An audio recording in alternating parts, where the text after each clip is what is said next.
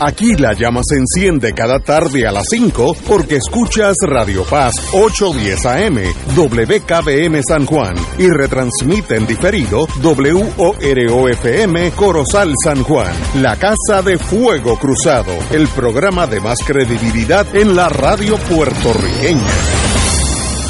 Esta emisora y sus anunciantes no se solidarizan necesariamente con las expresiones que escucharán en el siguiente programa.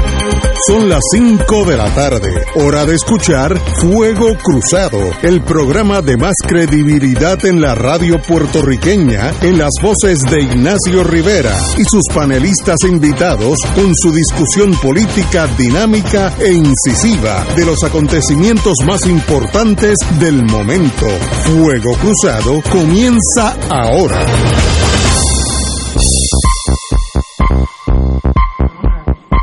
Amigos y amigas, hoy es jueves, ya casi estamos en la frontera con el viernes, que siempre es buena porque Hoy, el viernes- hoy empieza el Festival de Claridad. Hoy empieza el Festival de Claridad, así que ya, ya, ya está empezando.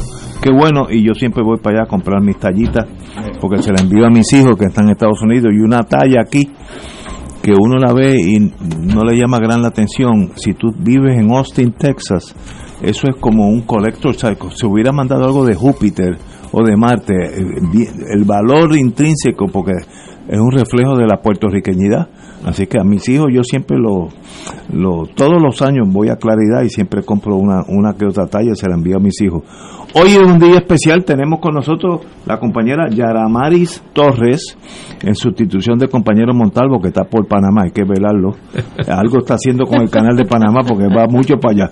Así que, eh, Yaramaris, bienvenida aquí. Ay, no, el gusto es mío, de verdad. eh, lo decía fuera de micrófono, pero esto es, esto es caviar, esto es clase A. Y yo me siento aquí como que, bueno, vamos a ver cómo me sale. No, Bienvenida y, bienvenida. y el orgullo nuestro.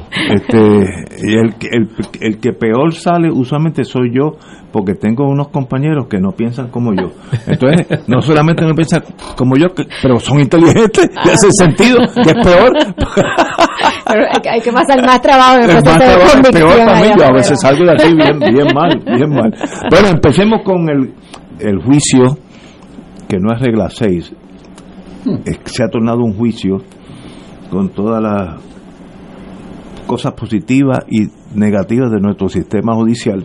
Como todos sabemos, hay un, una acusación del FEI contra la senador, eh, representante Mariana Nogales, sencillamente eh, por unas cuestiones de hacienda en la cual, como me dijo un amigo mío que es abogado de esos abogados, yo no brego con ese mundo de hacienda, dice, pero es que usualmente en el caso de Doña Yuya, si fuera de Orocovis, tendría una deficiencia, la llaman, se reúnen con ella y llegan a un acuerdo de repago.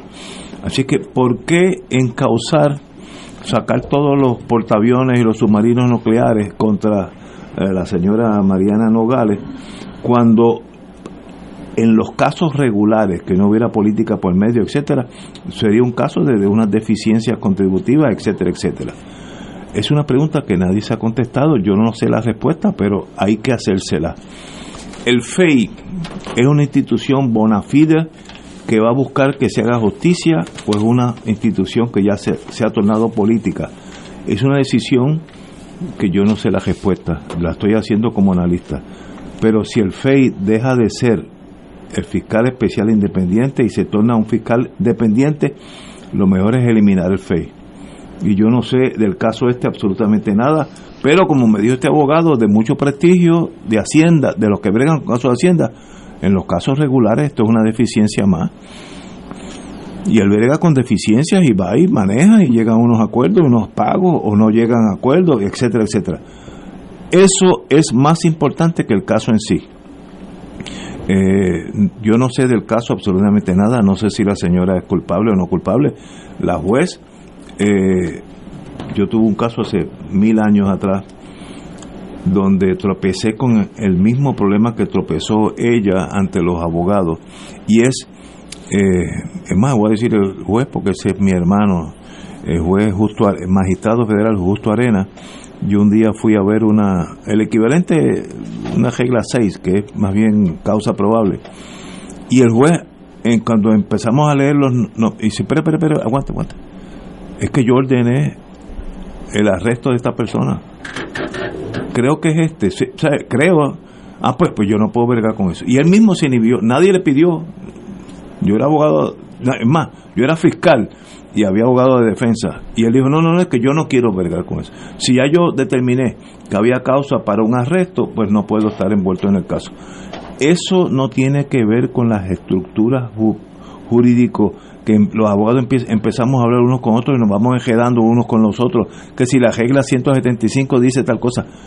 De verdad, si ella intervino con el caso y firmó la orden para el allanamiento el, de, sus cuentas bancarias no debe estar en esta vista. Olvídense los abogados de las cuestiones legales. Es, es, just, es una proyección de justicia.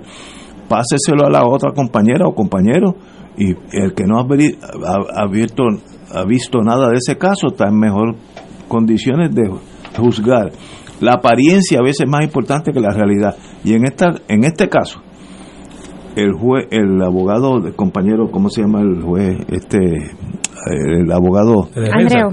el de defensa. Andreu. Andreu, José Andreu. Presentó muy correctamente el hecho de la impropiedad de la juez de haber emitido la orden de allanamiento hace meses, un año, lo que sea, y hoy en día este, ser la juez olvídense de las legales, legalidades, no se ve bien, se ve como que ya esto está hablado y la justicia no depende de esto. Si esa señora es inocente, debe salir inocente y si es culpable, debe salir culpable. Yo no tengo problema con cualquiera de las dos. Lo importante es que el sistema tenga la confianza de nosotros. Y eso para eso eso es como una una una el mundo mío una copa de, de, de Bacarat, se le puede echar el coñac más barato, pero sigue siendo copa de... La justicia es, tiene que ser incuestionable. Y en este caso yo tengo mis dudas si esta juez debe continuar ahí o no. Ah, puede ser que técnicamente continúe, pero como me hizo a mí el juez Justo Arena, quien es mi hermano, vive ahora en San, San Agustín, Florida, no, no, el problema no, es de ustedes. Es que yo no quiero estar en este caso. Y el juez se inhibió y se acabó el caso. Y, fue otro a otro a otro magistrado que lo encontraron que hubo causa. Así que este es un caso donde más allá de Mariana Logales hay una, una un cuestionamiento de si el sistema sirve, funciona para bueno o para malo. Compañero. Yo la, la vez anterior, el jueves pasado, cuando estábamos discutiendo este tema, eh, empezaba comentando que debe quedar claro que quien origina la petición para que el FE intervenga es Tomás Rivera Chat y Gregorio Matías. Esos son las dos personas. Los querellantes. Los querellantes, los querellantes. ¿Por qué? Porque ya anteriormente el Comité de Ética de la Cámara de Representantes había considerado este asunto por petición de la propia Mariana Nogales y había entendido, había resuelto y de las cosas que estableció ese comité de ética fue que se le hiciera una reprimenda pública a Mariana Nogales, que se hizo, y que pagara una multa de dos mil dólares, y la pagó. Y el caso ahí quedó. El, el comité de ética de la Cámara entendió que no había por qué ir más allá ante lo que eran los hechos que tenía en su consideración y que nuevamente fue motu propio de Mariana Nogales. Eh, Mariana no se escondió, dio la cara y sometió ella misma la petición a la Comisión de Ética de la Cámara que analizara su caso y tomara las decisiones que se tomaron y se tomaron. Y ella las acató y cumplió con ella.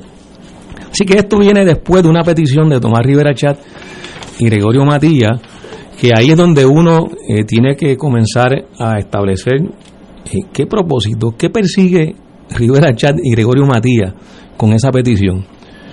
¿Es perjudicar específicamente a Mariana Nogales? Ciertamente es perjudicarla. Creo que le tienen odio eh, ambos legisladores.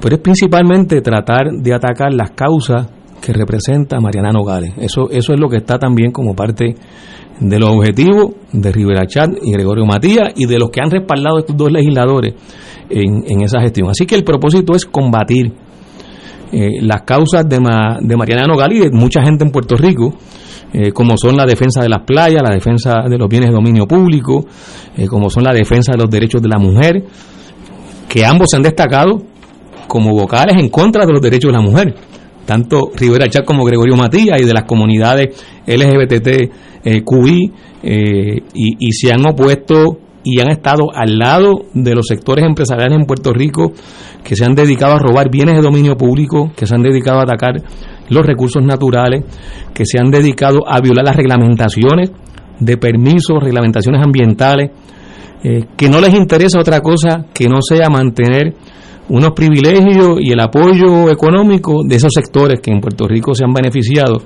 eh, de sus privilegios. Eh, y esa es la razón principal detrás de este caso y el FEI se convirtió nuevamente en un instrumento político pero partidista principalmente, eh, en este caso de dos personas del Partido Nuevo Progresista. Ayer se esperaba, y yo creo que esa fue la, la forma en que se trató de manejar todo el tema en los medios y también por Rivera Chat y, los que con él han sido vocales, eh, esperaban que ayer hubiera una determinación de causa por, por la jueza y no ocurrió.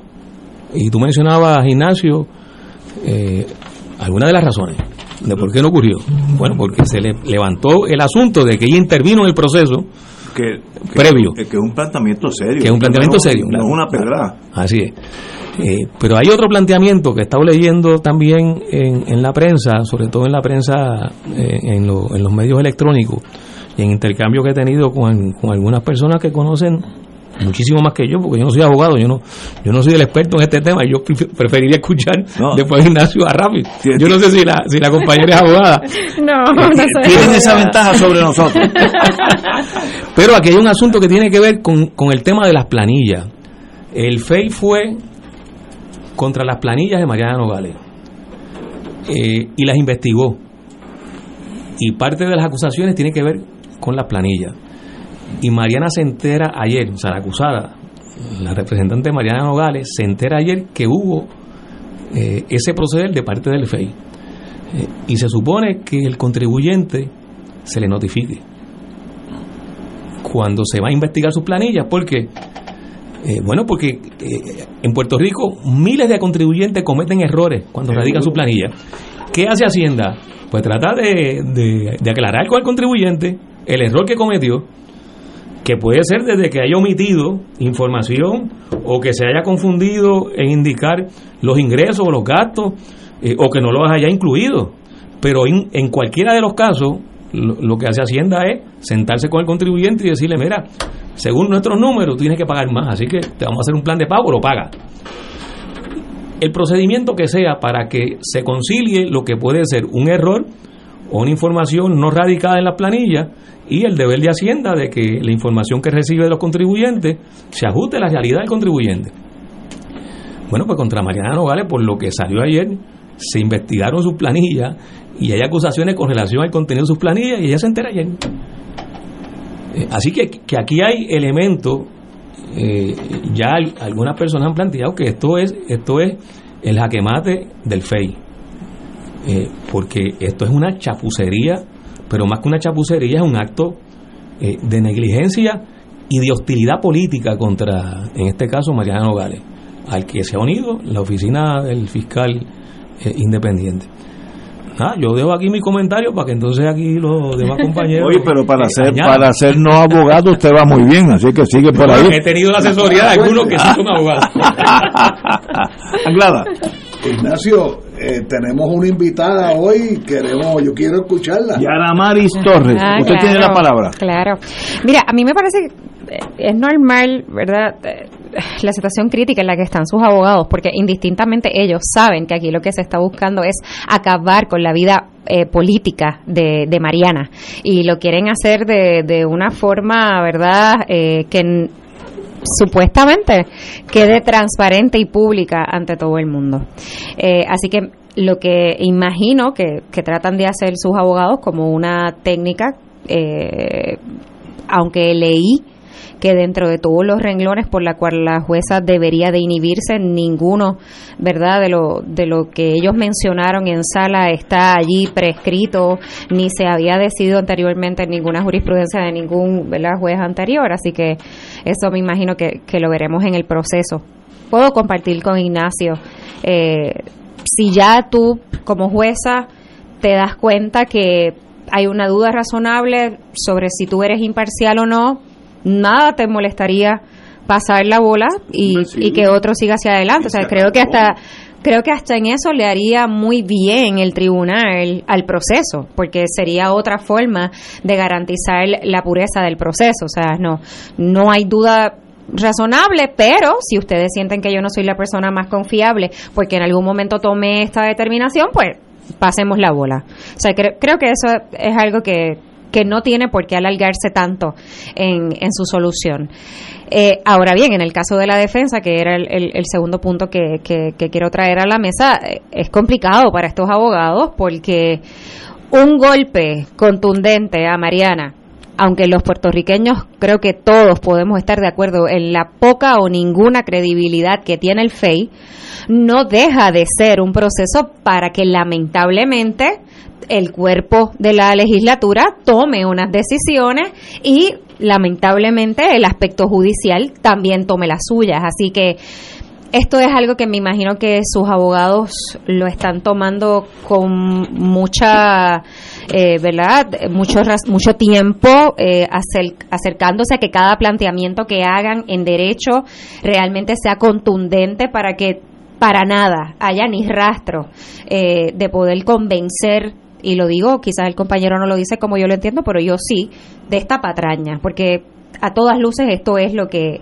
lo que parece, ¿no? Como él menciona, nada más con que tú tengas toda la evidencia de mis planillas de antemano, sin mi conocimiento, y que cuando tú me lleves al lugar, entonces tú no solamente es que me lo dices, no, no, no, es que se lo dices a todo el mundo, o sea, ni, ni siquiera el mínimo respeto como ciudadano de que estos asuntos se atiendan en la privacidad, ¿verdad? De yo como, como, como ciudadana, como, como persona declarante a, a Hacienda. Así que son demasiadas cosas las que, las que estamos notando, pero el récord del FEI está ahí. Eh, hace como dos semanas, tres semanas, fallaron en el caso de Albert Torres fallaron en el caso del alcalde de San Lorenzo, Joe Román, en su momento. Eh, fallaron, eh, bueno, no sé ya tantas instancias, creo que el de la gobernadora también lo, lo fallaron. Y así podemos seguir mencionando, o sea, ha sido un cuerpo que ya no está cumpliendo su función para la vida de los puertorriqueños, que lo que están buscando es salir de esta nube, ¿verdad?, de, de corrupción y al contrario, yo creo que hoy muchos puertorriqueños pueden decir que esto es un organismo totalmente creado a la medida del partido de gobierno. Y lo han demostrado una y otra y otra vez.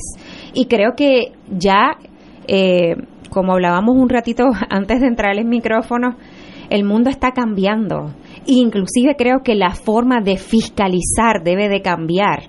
Y los trabajos y la, y la forma eh, transparente donde otros modelos tienen que insertarse a, a la conversación de una manera abierta, imparcial, pero sobre todas las cosas realmente creo que si a mí me preguntan una reconstrucción que yo haría de todas estas plataformas de fiscalización, yo creo que sería la inclusión del ciudadano de a pie que también pueda pasar juicio sobre cada una de estas determinaciones. Les voy a dar un ejemplo y con esto paso el turno. Por ejemplo, antes del gran jurado tomar una decisión, ellos reúnen a todos unos ciudadanos, ellos ponen la evidencia en la mesa, ellos hablan de qué es lo que se le quiere acusar a esa persona y luego de que unos ciudadanos están de acuerdo que realmente ahí hay algo que parece dudoso, entonces se toman acciones. Pero aquí, ¿quién determina las acciones que va a tomar el FEI? ¿El FEI? ¿Quién se la dice? Como dijo el compañero, los políticos electos de los partidos adversarios. O sea, ¿cómo el país va a creer en un funcionamiento de algo que por más que tú lo mires, es totalmente comprable y totalmente controlable. Y eso, ¿verdad? Resume mi opinión sobre el FEI. Compañero, compañero Anglada. Mira, e, esto tiene, esto tiene como muchos lados. Primero quiero reiterar mi, mi compromiso irreductible, no solamente a Mariana Nogales, a su madre, mi compañera de luchas universitarias, eh, Rita Molinelli Freites, a la integridad de ambas. Todavía recuerdo cuando la mamá era dirigente de una entidad pequeña, eh, era contra la guerra de Vietnam, contra el servicio militar obligatorio y todo lo que ella representaba y lo que representaba el papá de Mariana Nogales. Tuve el honor de conocer al abuelo de Mariana Nogales, que paréntesis no era independentista, era popular, era y era un era un excelente empresario eh, en, el, en el mundo de las panaderías y la hasta en ese sentido fue precursor de lo que posteriormente fueron las panaderías en Puerto Rico, los comejibetes de tomar café y un sandwichito. Bueno, así que primero mi compromiso a Mariana y a Rita. Número dos, yo he dicho 500 veces en este micrófono que el FEI es una porquería, una porquería. Siempre uno quiere distinguir a algún compañero fiscal o compañera fiscal que en sus méritos propios, en sus méritos propios, tenga eh, valía profesional como, como, es, como es natural. Estoy pensando en el compañero Núñez Corrada y se me pueden escapar algunos nombres. El FEI fue creado, en, la compañera menciona cómo las cosas van cambiando. El FEI se creó eh, eh, como una copia, como un copycat, como una copia mal hecha de aquel Special Prosecutor en la época de Watergate. Estamos hablando de la presidencia de Richard Nixon. Este, el FEI nunca, nunca ha, volado por, por, luz propia, nunca. Este, hace un montón de años es un reducto que está allí hasta donde yo, hasta la última vez que supe, allí en el, en el edificio Ochoa, en el viejo San Juan, toda una serie de jueces retirados y fiscales retirados, todos esos fiscales, hasta donde yo tengo entendido, me puedo equivocar, todos están jubilados.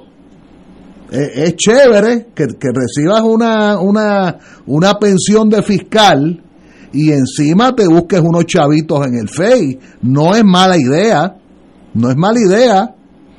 Es, es la suma de jueces y fiscales con jubilación. Con jubilación. Oca. Eh, también he sido crítico de todo este, todo este mecanismo eh, aburrido de que si tenemos 30 días para referir y 30 días más si encuentro algo nuevo y después 15 para aquel y, 30 para el otro, así no se administra la justicia, número 3.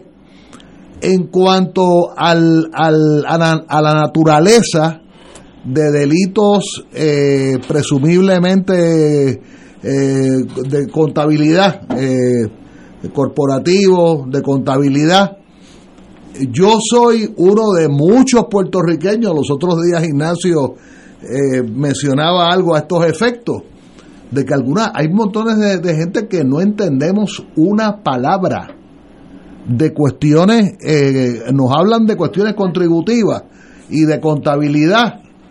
Yo no entiendo nada, yo no entiendo absolutamente nada de lo que me digan. Y es por esa razón que muchos puertorriqueños tenemos a bien recurrir a profesionales. Este, en el caso mío, pues, pues mira, humildemente, yo hago lo que mi CPA me diga. Paréntesis, no es de mi color, no es de mi color, ni es de mi partido, al revés, pero lo que él me asesore, yo no discuto con él o con ella, porque yo tengo, igual que yo no discuto con mi médico, no discuto con mi mecánico, que son profesiones básicas para uno tratar de sobrevivir en la, en la vida, ¿verdad? Un mecánico, un médico, un contable, lo mismo sería un abogado en un conflicto legal, ¿verdad? Eh, a mí me parece que lo que se le imputa a Mariana es una ridiculez. Eh, hace poco trajeron a un acusado que se había robado no sé cuántos millones de dólares en Bitcoin y la pena la pena del tribunal fue una probatoria y que se fuera a dar seminarios por todo Puerto Rico pero a Mariana hay que destruirla, porque aquí el, el pollo del arroz con pollo es destruir a Mariana Nogales, no solamente porque es progresista, no solamente porque está hecha de una sola pieza, es porque es mujer también. Hay que destruir a esta joven política eh, eh, relativamente recién llegada al sistema machista y colonial de la legislatura y no hemos hablado de algo, el rol que ha jugado Mariana en las luchas ambientales. Yo estoy seguro. Y en la feminista que me contas muchísimo. Porque yo estoy seguro que todos los narcotraficantes que meten droga por salina deben estar lo más contentos. Deben estar sumamente contentos y todos los que han construido, los que han metido el cemento y la varilla dentro del agua. Ustedes saben el crimen que se ha cometido en Rincón, que se está cometiendo el que, el que se denunció Tato por, por Fajardo. Alguien que estaba construyendo. el, humedal en Luquillo. un hotel de, de Estuve. Eh, exacto, exacto.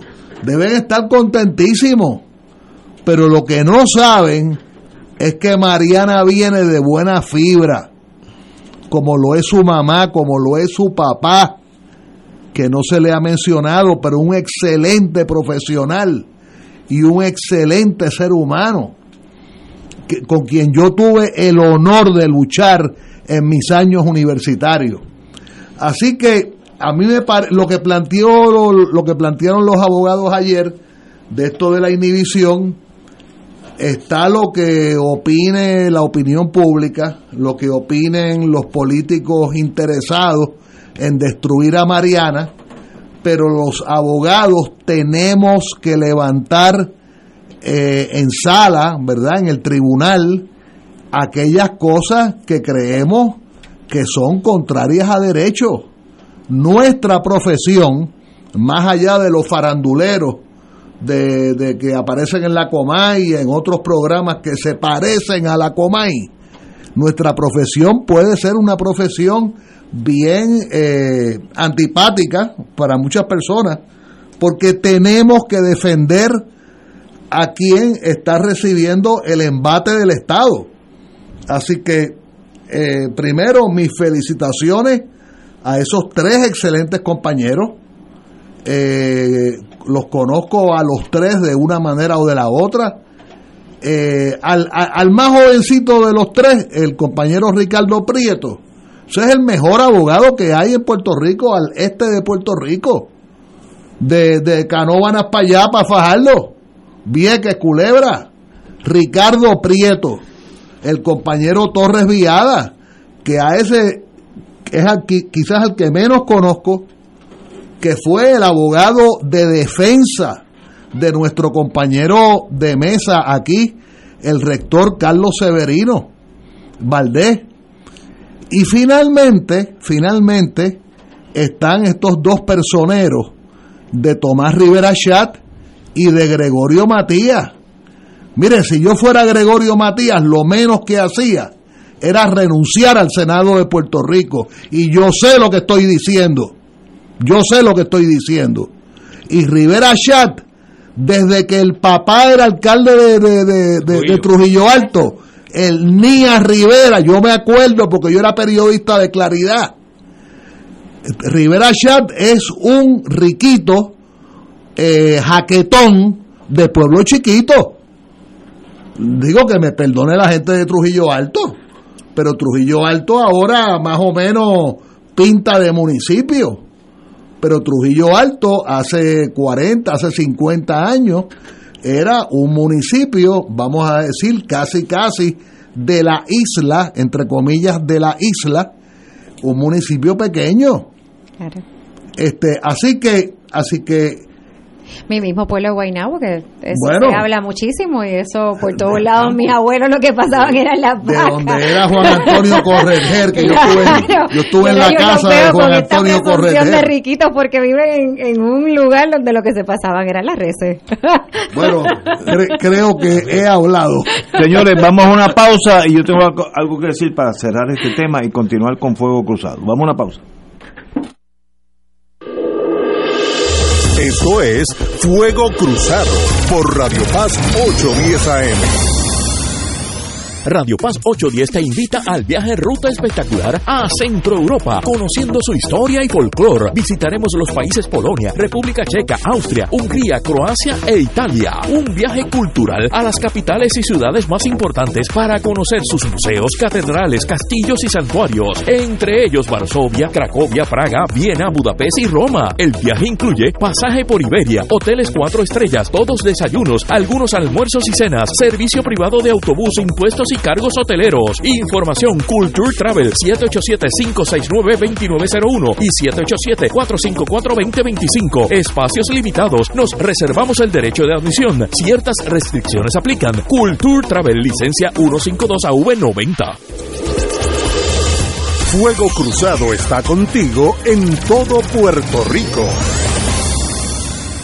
En el restaurante Mar del Caribe, comparte con mamá en el mejor ambiente y la mejor comida internacional. Exquisitos cortes de carne buco, cabrito chuletón de ternera, gran variedad de mariscos y pescados, langosta, rodamayo, merluza y bacalao. Contamos con un elegante y amplio salón. Restaurante Mar del Caribe, calle Loíza 2444 en Punta Las Marías. Para reservaciones 787-545-5025. Restaurante Mar del Caribe, tu mejor opción para comer bien. 787-545-5025. Puede ordenar una rica paella y celebrar en casa. 787-545-5025. A través de nuestra programación, desde temprano, te unimos al Creador con la Misa de la Aurora. Gracias Radio Paz por llevarnos la palabra de nuestro Señor a diario. Solución a tus problemas. Mi auto tiene un ruido. Voz a tus sentimientos. Yo vivo solo y soy mayor. Y ponemos alegría en tu alma. Gracias por ser la mejor compañía. Siempre estoy con Radio Paz. En el mes nacional de la radio, llamamos a tu corazón porque Radio Paz se sostiene con tus donativos. Nuestra emisora católica es un faro de verdad, amor y generosidad. Esperamos tu llamada del 8 al 12 de mayo del 2023. Podrás contribuir a través del ATH móvil de Radio Paz. Contamos con tu generosidad. Tú eres nuestro embajador y respaldo para que este mensaje de fe y esperanza siga en el aire. Esta es Radio Paz 810 y le hablamos a tu corazón. Fuego Cruzado, el programa de más credibilidad en la radio puertorriqueña, es ahora la tribuna abierta de análisis noticioso, con diversas perspectivas que exploran el trasfondo de lo que acontece a diario y cómo nos afecta. Escucha Ignacio Rivera y sus panelistas invitados de lunes a viernes en Fuego Cruzado en transmisión diferida a las 10 de la noche por Oro 92.5 FM. Atención catequistas de la Arquidiócesis de San Juan de Puerto Rico, como parte del año de la catequesis, el sábado 6 de mayo de 8 y 30 de la mañana a 3 de la tarde celebraremos el Congreso Arquidiocesano de Catequistas, Mística y Profecía hacia una iglesia sinodal. Será en modalidad virtual vía Zoom. Los detalles e inscripción se anunciarán en la página de Facebook de la Comisión Arquidiocesana de Catequesis y a través de las coordinadoras de los centros de evangelización y catequesis de cada vicaría. Catequista, no te lo puedes perder. Tu participación es importante. Y ahora continúa Fuego Cruzado.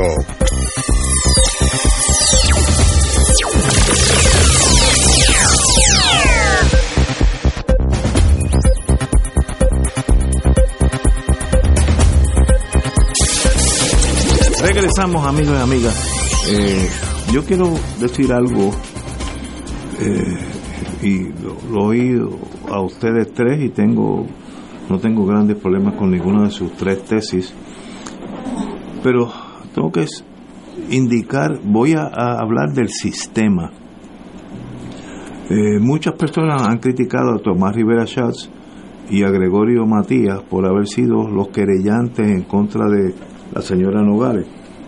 Mire, yo no tengo problema ni con Rivera Schatz ni con Gregorio no, Matías, quien no conozco este último, de que haya radicado una querella, eso es su derecho.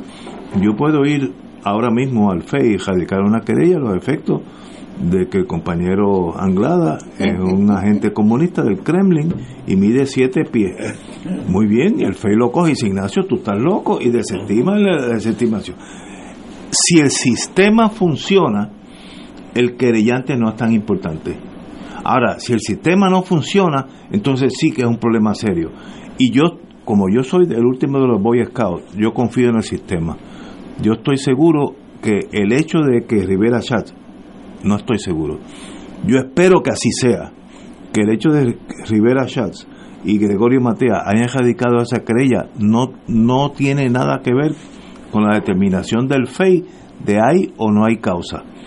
Puede ser que se equivoquen los fiscales, pero si el sistema se degenera tanto que si yo soy poderoso yo puedo ir al FEI y radicar una querella contra Tato Rivera Santana, el problema es entonces el FEI y hay que eliminarlo. Por, eso es como con una célula cancerosa. Los, los, los cirujanos a veces tienen que cortar la mano para salvar el paciente, pues se corta el FEI. Y eso es mi, mi única querella. Yo no tengo problemas de los querellantes, ellos tienen derechos constitucionales. Ahora, si el sistema sirve, coge esa información y la analiza seriamente sin partidismo. Si hay partidismo, lo mejor para el país es eliminar el FEI. Yo no sé la contestación a las preguntas que estoy haciendo. Yo no puedo decir si estoy bien o mal, pero es, esa es mi visión de lo que debe ser un país. Si no crees en el sistema, elimina el sistema. Sobre todo por, por el récord del FEI, yo creo que hay unas pistas ahí que nos Sí. dicen que Hay unas banderas Sí. ya ni, ni rojas, son que hay que gigantes. eliminarlo. Pero hubo, yo, yo ahora tengo la duda, usted, me- ustedes me, me aclaran. Yo no sé si fue en el caso de Wanda Vázquez, la ex gobernadora, que ella dijo que el FEI lo están utilizando Sí. políticamente contra No, ella- ella. lo dijo, ella Ella lo lo dijo. O sea, que, que no es solamente en, en este caso, sino que ya han ocurrido experiencias anteriores, como mencionó Wanda Vázquez, donde el FEI se ha utilizado con propósitos políticos. Pero- y entonces aquí es donde puede trazarse eh, un perfil de, de cómo es que están ocurriendo estas cosas dentro del FEI. Y Pero- bueno, lo, lo sabremos cuando todo esto también en el caso de Mariana se empiece a esclarecer y salga toda la información que va a salir, que, que- que va a salir y entonces tendremos ya un cuadro bastante más completo de, de lo que ha pasado con, con esa institución que tú piensas, Ignacio, con toda razón, que debió haber sido parte de, de ese complejo eh, de legal y, y de justicia que permita precisamente que se haga justicia. Pero lo que se está demostrando en el caso del FEI es que no está abonando a que se dé ese proceso de, de hacer justicia en el país y de, Pues y, de entonces- y de combatir la corrupción y de, y de combatir tantos flagelos que hay en, en el país que tienen que ser eh, superados. Pues entonces- Pero el FEI se creó para precisamente eh, Para entender eliminar- en casos en específico donde la experiencia, sobre todo el, el FEI surge después de los casos del Cero Maravilla, donde se confabularon muchas instituciones del gobierno para encubrir, en el caso del Cerro Maravilla, los asesinatos y el encubrimiento de que, ¿Qué pasó? de- de- que pasó. Eh, y bueno, pues el, el FEI no, no ha cumplido con eso. Pero, fíjate, yo considero, yo estoy hablando del sistema. ¿Usted cree en el sistema o no cree en el sistema? Si no cree en el sistema, para eso está la sieja maestra, usted sube allá y baja muerto o conquistador, una de esas dos. Ahora, Puerto Rico no, no, no encaja en ese momento, primero que no hay ni sieja maestra, eh, para empezar. Segundo, en realidad lo que me dijo este abogado competente que brega con Hacienda, básicamente ese es su mundo. Si le hubiera pasado a Doña Yuya, le hubieran metido una deficiencia y se hubiera arreglado eh, administrativamente. Si eso es así, y yo no sé de, de Hacienda nada, así que yo no puedo hablar de Hacienda, del sistema jurídico de Hacienda no sé. Pero si eso es así, pues algo está mal con esta acusación.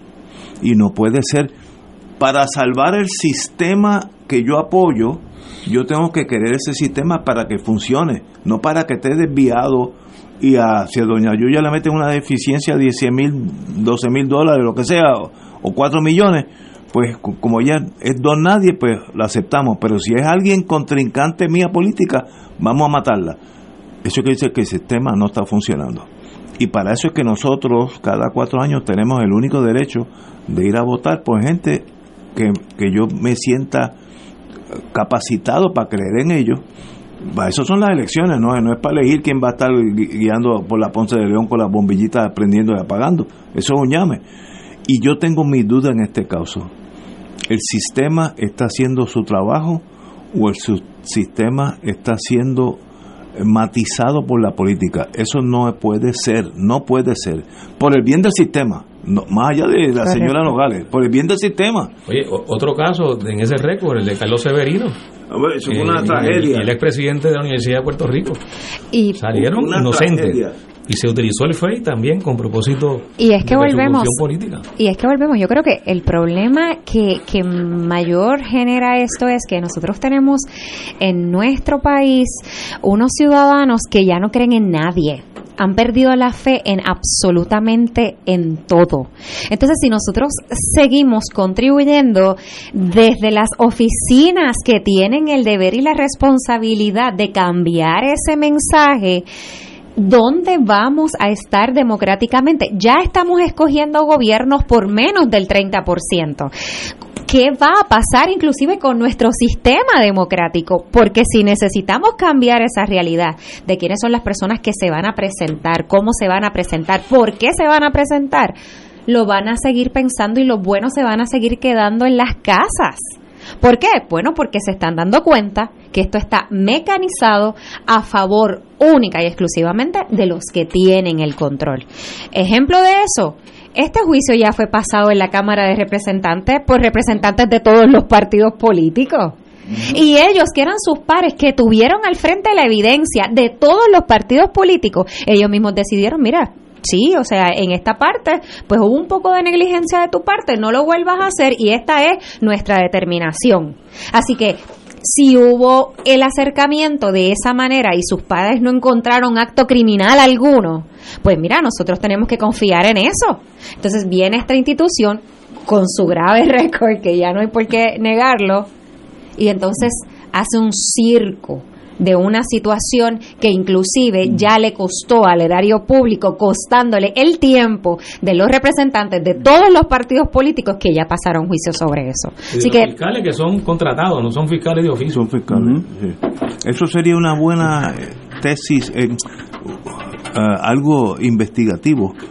¿Cuánto dinero estamos hablando en torno a esos fiscales part-time? Yo no tengo la menor idea, no sé si son 10 mil dólares al mes o 10 millones, no sé, pero es bueno saberlo, porque ese es dinero nuestro, nuestro, y si funciona el sistema, no tengo problema. Ahora, si está matizado por la política, como cirujano al fin, que me hubiera gustado ser, corten el miembro para salvar al paciente. La vida es así, o se desploma el sistema completo, que también es otra opción, que se desplome por encima. Tenemos, vamos a una pausa. Vamos a una pausa, amigos, y regresamos con Fuego Cruzado. Fuego Cruzado está contigo en todo Puerto Rico. Cuando tengas una emergencia y quieras que te atiendan rápido, tu alternativa es San Juan Health Center. Tenemos una sala de urgencias con cómodas facilidades y accesible en la esquina de la Avenida de Diego y la marginal Valdoriotti de Castro en el corazón de Santurce. Nuestro horario de servicio es de 7 a.m. a 7 p.m. de lunes a viernes. Contamos todo el tiempo con un staff de médicos y enfermeras altamente capacitados para atenderte. Te brindamos diagnósticos certeros con el servicio más confiable Llámanos al 787-977-7575 San Juan Health Center, donde más rápido atenderemos tu urgencia de salud. Ven con nosotros y celebra los 15 años de Solo Boleros con Oro 92.5 FM y esta servidora Judith Felicier al son de boleros, música y nostalgia. Cuba en junio de este año participaremos de las actividades del Festival de Boleros de Oro desde el 13 al 24 de junio. Visitaremos las ciudades Habana, Pinar del Río, Santa Isabel, Cienfuegos, Trinidad, Camagüey, Santiago,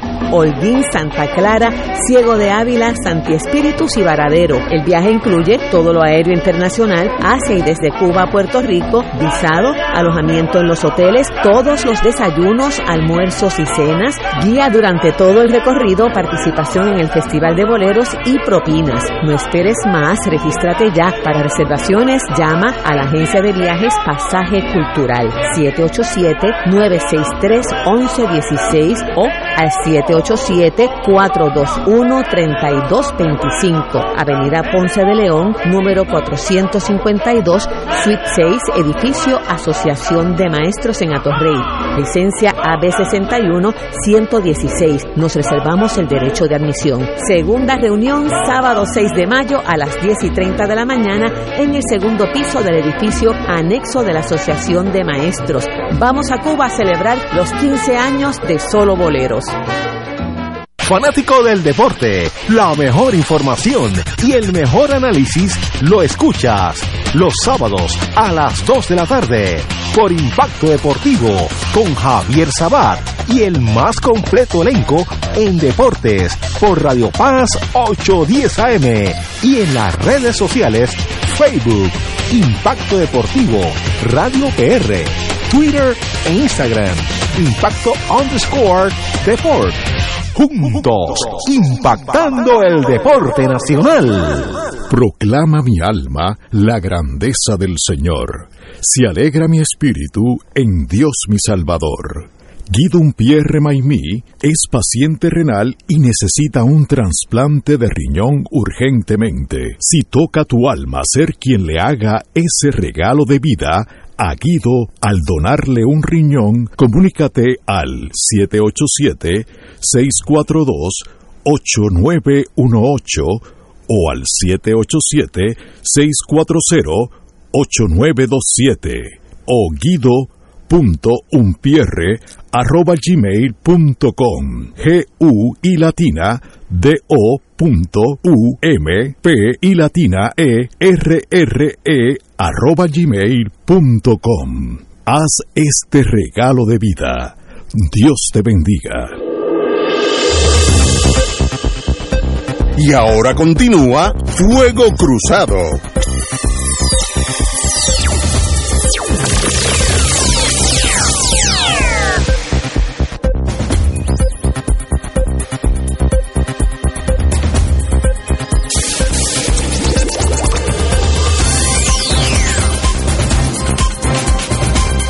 Regresamos amigos y amigas Fuego Cruzado. Vamos a hablar inminente de una elección primarista que viene este domingo, que eh, estrictamente toca a los populares, a más nadie.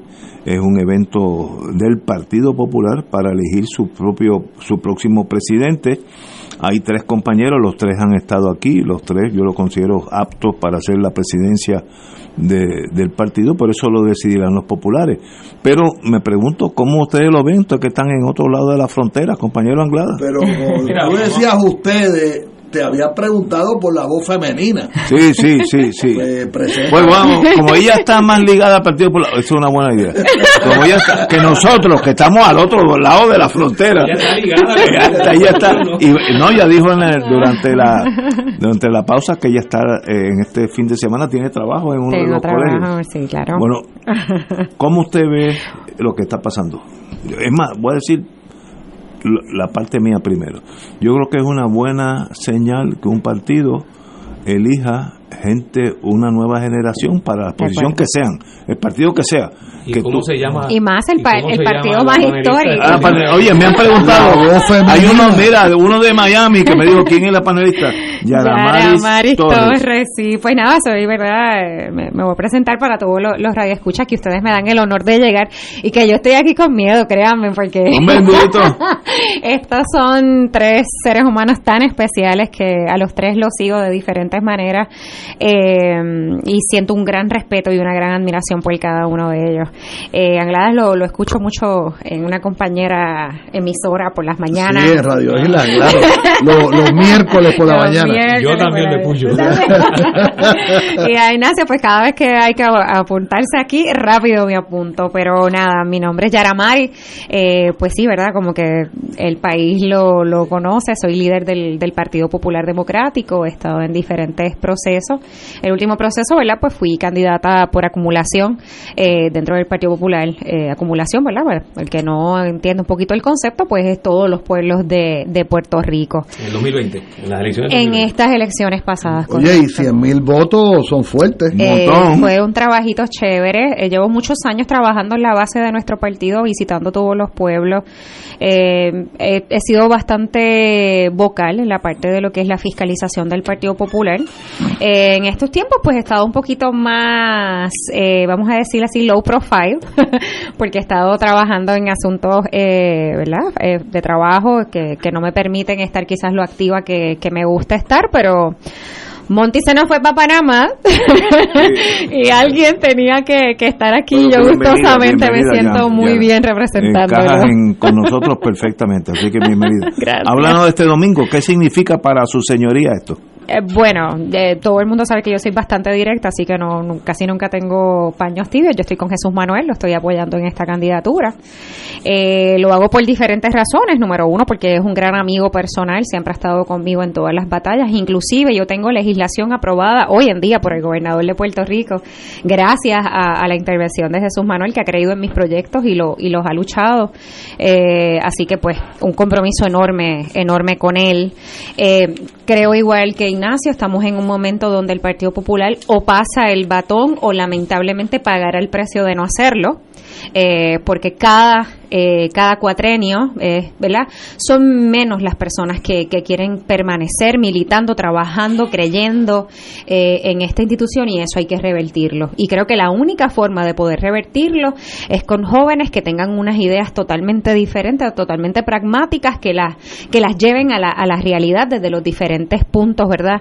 De lo que es tener el poder político en un, en un país. Porque tenerlo por tenerlo y que no pase nada con él, pues realmente no, no le hace un, un servicio correcto eh, al país. Así que, como dice Ignacio, voy a trabajar el, el domingo. El domingo, ¿en dónde vas?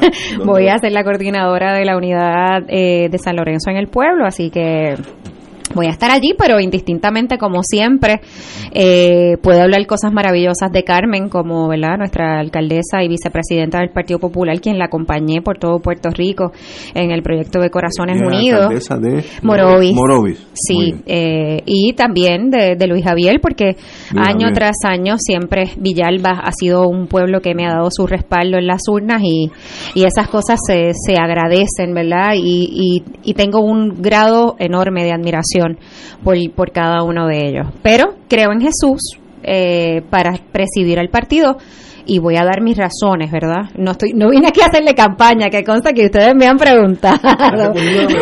Aquí, aquí no hay ni un voto, así que puedes hablar todo lo que tú quieras. Pero Mire, mire, y perdona, para que añadas, eh, una vez pase el domingo, vamos a poner 10 días después del, del domingo, Ajá. esos tres dirigentes jóvenes se van a unir. Yo tengo toda la esperanza de que así tiene que ser, eh, porque el partido no aguanta una fricción adicional, ¿sabes? El partido necesita estar unido.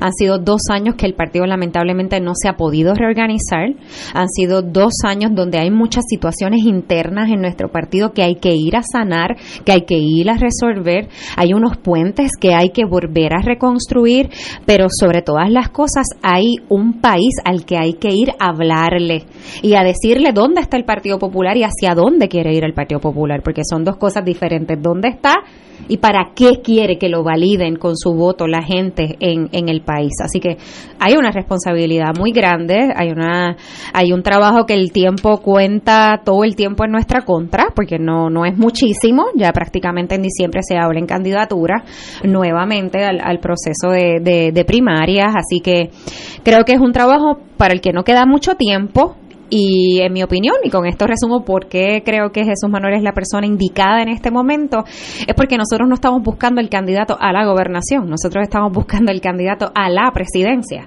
Y yo creo que en ese sentido nosotros necesitamos la persona que más conozca la base, que sepa dónde están los líderes de cada pueblo, que sepa dónde están, ¿verdad?, las fricciones entre los, entre los líderes de cada pueblo, porque imagínense que, que tengamos un líder que tengamos que llevarlo a que empiece a conocer ese caminar. O sea, eso realmente toma su tiempo y se lo dice una líder por acumulación que lleva muchísimos años caminando eh, toda la isla de Puerto Rico. Así que el tiempo apremia y yo creo que necesitamos un líder que ya tenga esa capacidad de conocer absolutamente la complejidad de la estructura, pero más que nada quiénes son las personas que realmente todos los días salen a luchar porque esta institución continúe su vida histórica y su propósito, ¿verdad? Dentro de lo, lo que es el, la gobernanza pública. Bueno, yo como, como aquí hablando por fuego cruzado, quiero decir que los conozco, conocí la alcaldesa hace dos días, me impresionó muchísimo, sí. conozco a los otros dos compañeros y eso es una elección, como yo creo en el sistema, que los populares elijan el mejor de los tres. Correcto. Él o la mejor de los tres. Y, y ganamos todos. El sistema, si funciona, funciona para todos. Ahora, eso hay que esperar hasta el lunes Carmen, por la mañana. Carmen es una mujer No, con muy- una no fortaleza y, y un Sí. estricto cumplimiento de su palabra muy, que muy analista, hay que admirarla. o sea, una mujer de... eh, suave. Sí. Sí que gane el que saque más votos. Mire qué fácil es esto. Nosotros tenemos otra otra el, el que salga este domingo, o la que salga, es presidente. no necesariamente va a ser el candidato a la gobernación. No, no. Y Pero creo que eso es algo importante. Pero pudiera hacerlo. Pudiera hacerlo, pudiera hacerlo. Yo creo que no está descartado. Yo creo que para ninguno de los tres estaría descartado. No importa los resultados de Pero es esta que- primaria, porque volvemos. Esto es para presidir al Partido Popular. Y yo creo que ese mensaje hay que llevarle, porque a mí me parece que los debates, que es lo que más la gente ha experimentado públicamente, eh, van muy dirigidos a los temas de asuntos de gobierno, ¿verdad? Educación, economía, corrupción, etcétera, etcétera.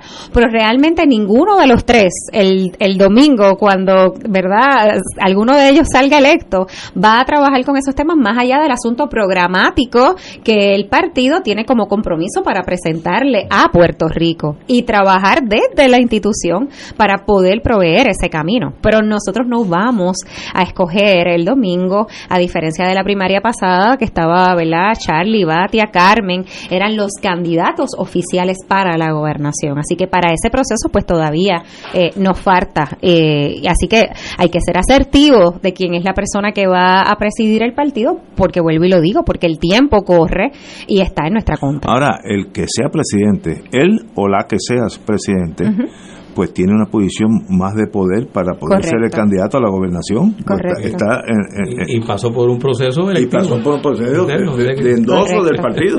Pero es un proceso interesante porque viéndolo aquí un poco como líder, no, no lo voy a ver del Partido Popular, si lo voy a ver como un- una analista en, en esta mesa. Es un reto también interesante porque esa capacidad de movilización también va a ser algo importante para quienes están mirando de afuera si corren o no para el proceso a la gobernación. Así que eso es algo que, Sí, que ser. como análisis hay que también traerlo a la mesa porque puede levantar una, una bandera de mira que, que poquito se movió o, o, al contrario que, que mucho se movió o sea que esto es una, una balanza que la vamos a ver para dónde se inclina el próximo Pero para eso es el sistema democrático. Correcto Que ganen los que ganen y que pierdan los que pierden y seamos todos hermanos como lo correcto somos. O sea, yo no tengo problema de ganar o perder unas elecciones. He perdido la mitad de ellas y he ganado la mitad de ellas. Pero seguimos hermanos todos. Claro. Lo importante es que el sistema funcione y que uno sepa que el que ganó es porque verdaderamente ganó, porque sacó más votos y que le no es porque sea más pillo que el mío no, no. Ganó el que sacó. Excelente el que sea el partido que sea. Y que le sirve de orgullo al Partido Popular que los tres son no buenos son extraordinarios. Así que son, eso es algo que hay que hoy en día tener lo que decían en el análisis de, de, lo que es la desconfianza del pueblo tú tener a personas preparadas dispuestas honorables que, que estén en la contienda pública ya de esos cada vez va a haber menos porque esto se pone muy complicado cada día más. Bueno, vamos a una pausa amigos, son las 18 horas, aquellos que son militares, y regresamos en unos minutos. Fuego Cruzado está contigo en todo Puerto Rico a través de nuestra programación, desde temprano, te unimos al Creador con la Misa de la Aurora. Gracias Radio Paz por llevarnos la palabra de nuestro Señor a diario. Solución a tus problemas. Mi auto tiene un ruido. Voz a tus sentimientos. Yo vivo solo y soy mayor. Y ponemos alegría en tu alma. Gracias por ser la mejor compañía. Siempre estoy con Radio Paz. En el mes nacional de la radio, llamamos a tu corazón porque Radio Paz se sostiene con tus donativos. Nuestra emisora católica es un faro de verdad, amor y generosidad. Esperamos tu llamada del 8 al 12 de mayo del 2023. Podrás contribuir a través del ATH móvil de Radio Paz. Contamos con tu generosidad. Tú eres nuestro embajador y responsable para que este mensaje de fe y esperanza siga en el aire. Esta es Radio Paz 810 y le hablamos a tu corazón.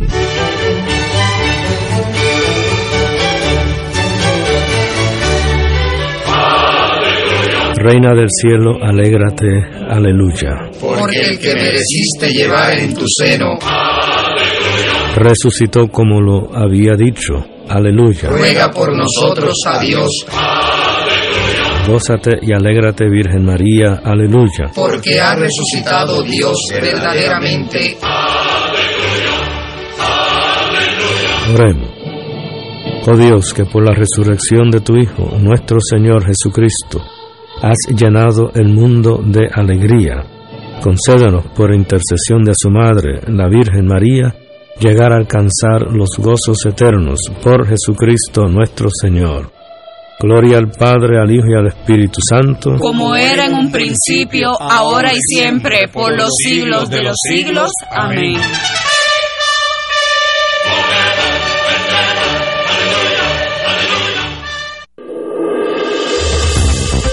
Aquí la llama se enciende cada tarde a las 5 porque escuchas Radio Paz 810 AM, WKBM San Juan y retransmite en diferido WOROFM Corozal San Juan, la Casa de Fuego Cruzado, el programa de más credibilidad en la radio puertorriqueña.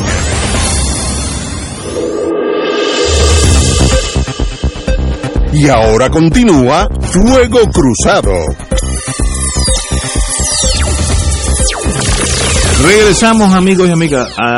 ayer salió una noticia, hoy está más en detalle, una noticia seria para todos los puertorriqueños y es el cierre operacional de Merck en Las Piedras. Merck, como todos sabemos, es una compañía europea de farmacéutica a nivel mundial, de lo mejor del mundo, y tiene unos empleados bastante, eh, tienen 368 puestos de trabajo directos en, las piedras y 225 contratistas. Sencillamente han decidido salir de Puerto Rico y eso pues una noticia que es devastadora primero para las familias que están trabajando en Merck, que son sueldos, yo estuve en ese mundo un tiempito en mi vida con la General Electric, son sueldos bien altos, bien competitivos, son gente que eh, tú adelantas en la General Electric o la Merck por tu talento, no porque eras sobrinito de fulano, porque eres de lo mejor del país. Y sencillamente eso demuestra un panorama que lo estamos viendo desde el 94 por ahí cuando empezó a irse la 936 hemos perdido unos casi 200 mil empleos directos de 936 y sencillamente por lo de Merck nos, nos está diciendo que continúan Pregunta, ¿se puede hacer algo para corregir ese problema, se puede alterar la economía de nosotros para que la economía corra en otros rieles y no dependa tanto de la inversión extranjera. Ah, debe haber mil soluciones de las cuales en este momento yo no puedo decir que ninguna está ninguna está vigente porque lo que vemos es el desplazamiento de las compañías de manufactura eh, que eran, eran en mis tiempos en la General Electric extremadamente competentes y competitivas. GE salía en, en productividad siempre, o primera o segunda. Competíamos con Taiwán, una isla parecida a nuestra, porque veamos lo que las islas producen gente buena. Siempre, todos los años. Ellos eran primero o nosotros éramos primero y nos turnábamos. A nivel mundial, Puerto Rico era de lo mejor que producía el mundo en productividad. Eso lo viví yo personalmente. O era Taiwán, me imagino que los taiwaneses deben estar de igual de orgullosos. ¿Y por qué aquí se desplomó el sistema? ¿Por qué han cerrado? Bueno, GE tenía 21 plantas, ahora tiene 3. Eh, Westinghouse tenía 8, ahora tiene 0. Digital tenía 5, pero 5 gigantescas, que eran 20. Digital tiene 0 ¿Qué pasó en este país que se desplomó la economía, que era, como para todos los países, la economía es lo que hace que el sistema funcione. Escoge el país que tú quieras, tiene que tener una economía que funcione. Desde Rusia hasta Suiza, todo tiene que haber una economía que eche ese país para adelante, si no se desploma. ¿Qué ha pasado? Tenemos un planificador con nosotros. Dame la solución como si fuera un llame. Pues fíjate, sobre ese tema se han escrito muchos libros en, Puerto Rico desde hace varios años, analizando precisamente ese modelo económico que se basó en, en brindar exenciones contributivas a capital externo. Se le ofrecía también salario más bajo que el promedio que pudieran haber estado pagando estas empresas, por ejemplo, en Estados Unidos y además se le proveían recursos naturales relativamente baratos o gratis. Eh, inicialmente cuando las farmacéuticas se establecieron en Puerto Rico, uno de los de los atractivos que tenía Puerto Rico era el agua, el, acceso al agua, un agua de calidad. Eh, los procesos tecnológicos de las farmacéuticas cambiaron y después entonces ya eso no era un requisito tan indispensable, pero inicialmente por eso se establecen en el corredor que va desde más o menos Dorado hasta Arecibo y es que ahí están los acuíferos más importantes de Puerto Rico ah. y de ahí obtenían eh, un agua de alta calidad y algunas obtuvieron agua del acuífero artesiano, que es un agua de extrema calidad. Es la mejor agua que se puede obtener eh, de la naturaleza, la que está depositada en lo que llaman el acuífero eh, artesiano. Pero bueno, esa, esas ofertas que se le hizo al capital externo para que se invirtiera en Puerto Rico, eh, eh, perdieron atractivo en la medida en que hubo cambios a nivel internacional, eh, cambios económicos dramáticos y, radicales. O sea, lo, lo, que representaba por Puerto Rico tener el acceso privilegiado al mercado de Estados Unidos, eso cambió. Eso dejó de ser uno de los atractivos que tenía Puerto Rico. Salarios bajos también cambió. Hay otros países que ofrecían salarios todavía más bajos y todo lo que tiene que ver con exenciones contributivas, igualmente, eh, otros países ofrecieron unas ofertas en cuanto a exenciones contributivas que eran muy competitivas. Y aunque en muchos países las exenciones contributivas eran menores que en Puerto Rico, las empresas 936 pagaban eh, una tercera parte de lo que pagaría esa misma empresa en Irlanda, por ejemplo, eh, para donde se fueron algunas de las de, General Electric, o, la, o lo que fueran a pagar en Singapur. Eh, pero a pesar de que iban a pagar más en esos lugares, habían otros beneficios que Puerto Rico dejó de ofrecerlo. Eh, acceso a mejor tecnología, conocimiento, acceso a otros mercados. Eso es importante. Eh, Esa última es bien importante. Entonces, ¿cuál es la limitación que tenemos nosotros con relación a acceder a otros mercados? Que no podemos hacerlo en términos de las restricciones políticas que tiene el hecho de que somos una colonia y eso solamente lo puede sancionar el gobierno de Estados Unidos, como en algunas ocasiones se trató de hacer, lo hemos mencionado eh, anteriormente, el esfuerzo que hizo Hernández Colón por tratar de eh, negociar con Japón unas 936 japonesas. Eso se detuvo el gobierno de Estados Unidos, el Departamento de Estado, creo que fue eh, la entidad dentro del gobierno de Estados Unidos que paralizó esa iniciativa de Hernández Colón. Pues bueno, esas limitaciones eh, se han ido convirtiendo cada vez en un impedimento tan y tan grande, porque estos cambios ocurrieron simultáneamente, Y bueno, pues entonces muchas de esas empresas y mucha de ese capital pues se está estableciendo en otros lugares donde pueden capitalizar más la inversión. ¿Qué se sugirió cuando esto se, se despuntaba? Porque eh, eh, esto se anticipó. Se sugirió que era importante que Puerto Rico estableciera con ese capital que se, se atraía a Puerto Rico y se establecía en Puerto Rico, se invitaba a que viniera a Puerto Rico, estableciera el abonamiento.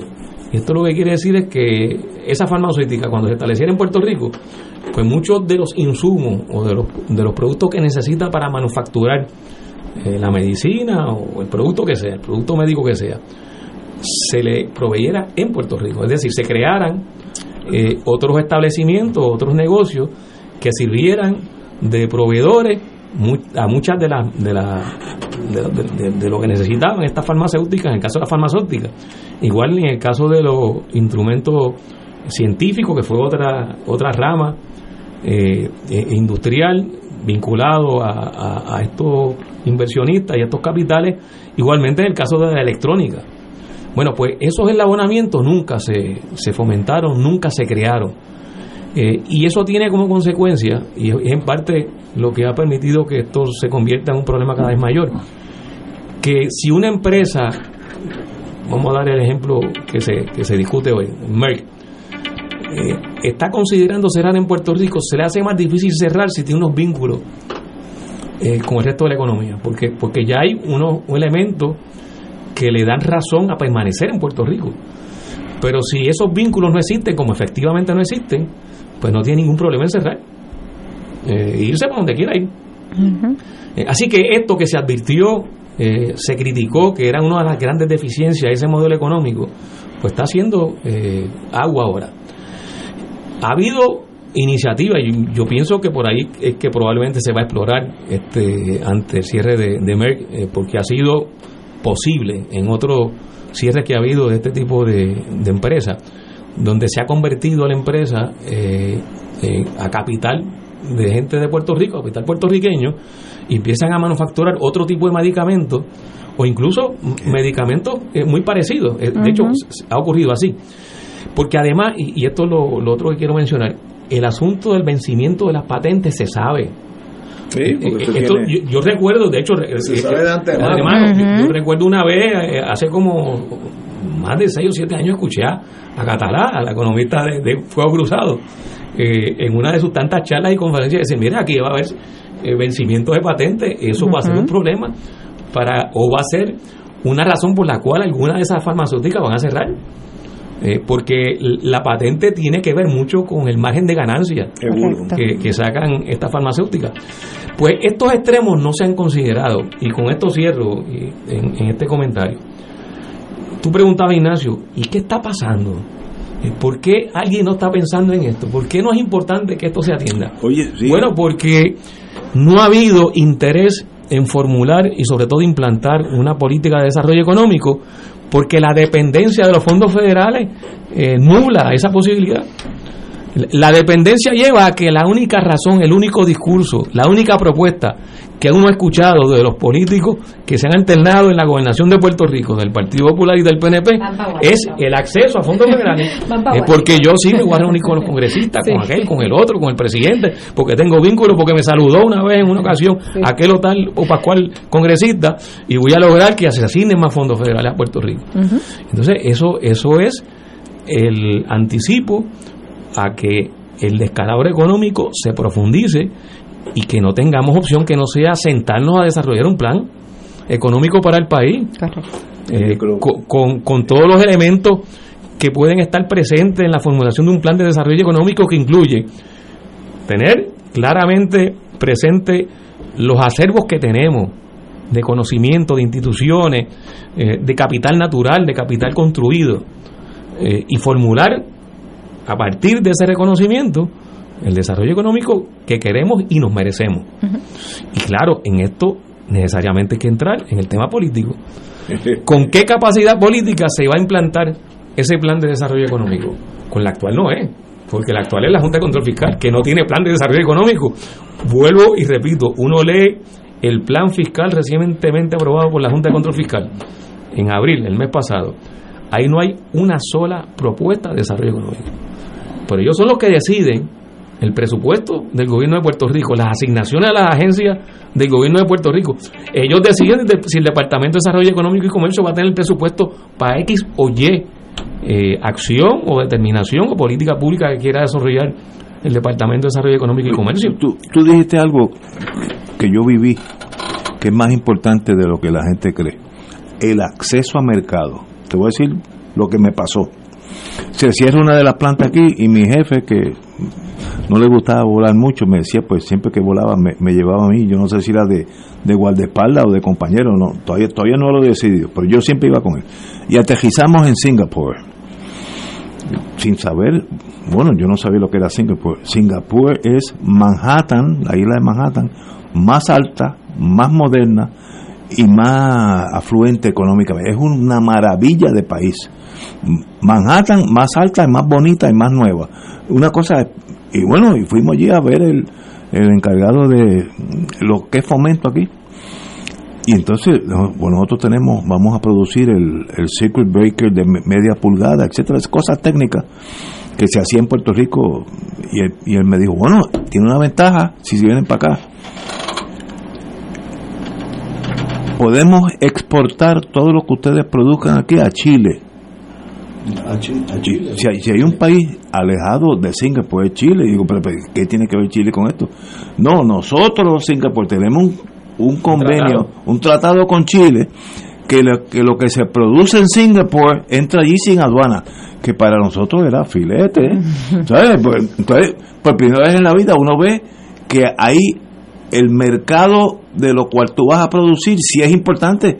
Porque si te dicen, bueno, lo podemos en, enviar a China sin aranceles, tú sabes qué clase de mercado te han dado a ti en una mesa. A en el caso mío fue Chile, no, no, no estoy hablando de China. Pero eso sí, una vez que tú produces aquí la pastilla que tú quieras, puede entrar a México, puede entrar a, Alemania. Eso es por tratado.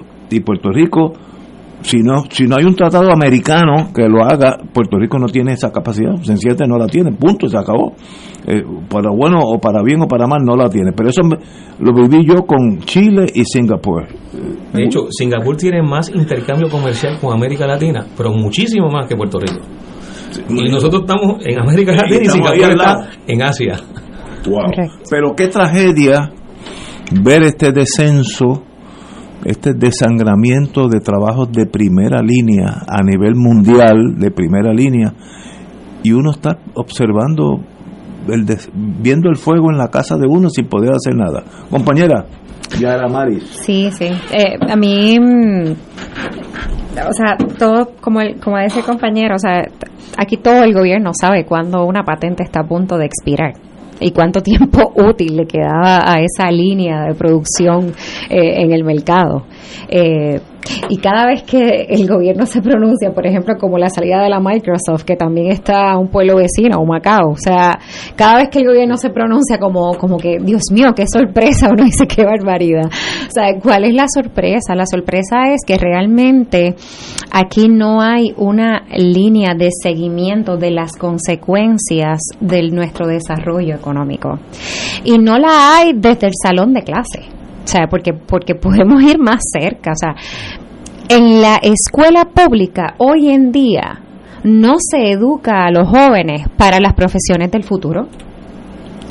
Las universidades están cerrando, por ejemplo, lo vimos en esta semana en, en Bayamón, centros universitarios están cerrando porque ya no tienen matrícula universitaria suficiente pero es que también si vamos y nos adentramos en las carreras, tampoco son las carreras que te van a preparar, ¿verdad? Para el mundo que vamos a enfrentar próximamente, que es el mundo de la inteligencia artificial. La mayoría de todos los trabajos que nosotros estamos viendo hoy en día, quizás en una década, dos décadas, posiblemente comiencen a desaparecer. Entonces, el problema se agrava porque si no estamos pendientes a la situación actual y mucho menos haciendo un plan de proyección de futuro, pues realmente es como si Puerto Rico estuviera mirando al mundo desde las gradas, como muy bien dice Ignacio, a ver qué se está quemando, como si no se estuviera quemando el mismo. No, no, o sea, no podemos seguir siendo espectadores del desastre. Eh, hasta un detalle más, le podemos seguir añadiendo cada poquito de desastre a, la fórmula. Los jóvenes están yendo del país y la clase que se está quedando como la clase existente es la clase de personas mayores, que dentro de un tiempo determinado van a ser mucho mayor que la clase productiva. Entonces ahí vamos a un punto interesantísimo que traíste. Habla la Junta de todo lo que vamos a pagar, de todo lo que tenemos que invertir, pero no cómo lo vamos a pagar y cómo lo vamos a poder subsistir de aquí tan siquiera volvemos 10, 15 años.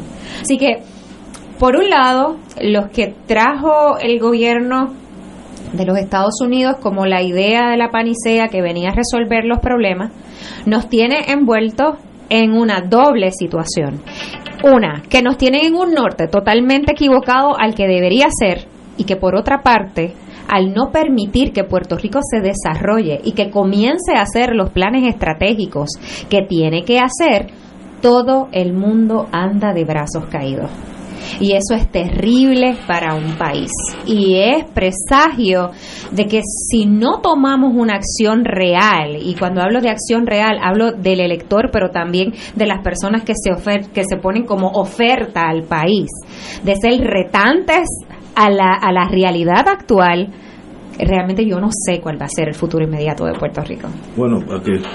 Y sé que ha sido muy profundo. No, no, pero añadiendo esto, me, me está entrando una noticia ahora de Metro, el periódico Metro, es corta porque es la noticia sin, sin contenido. Juez federal Besosa nombra síndico para velar las finanzas de la policía de Puerto Rico. Sea, nosotros tendremos algún control de algo. pues ya ni la policía hay que contarle las balas porque con un síndico aparte es una realidad que tú ves un país desplomándose ante ti, desplomándose en todos los sentidos.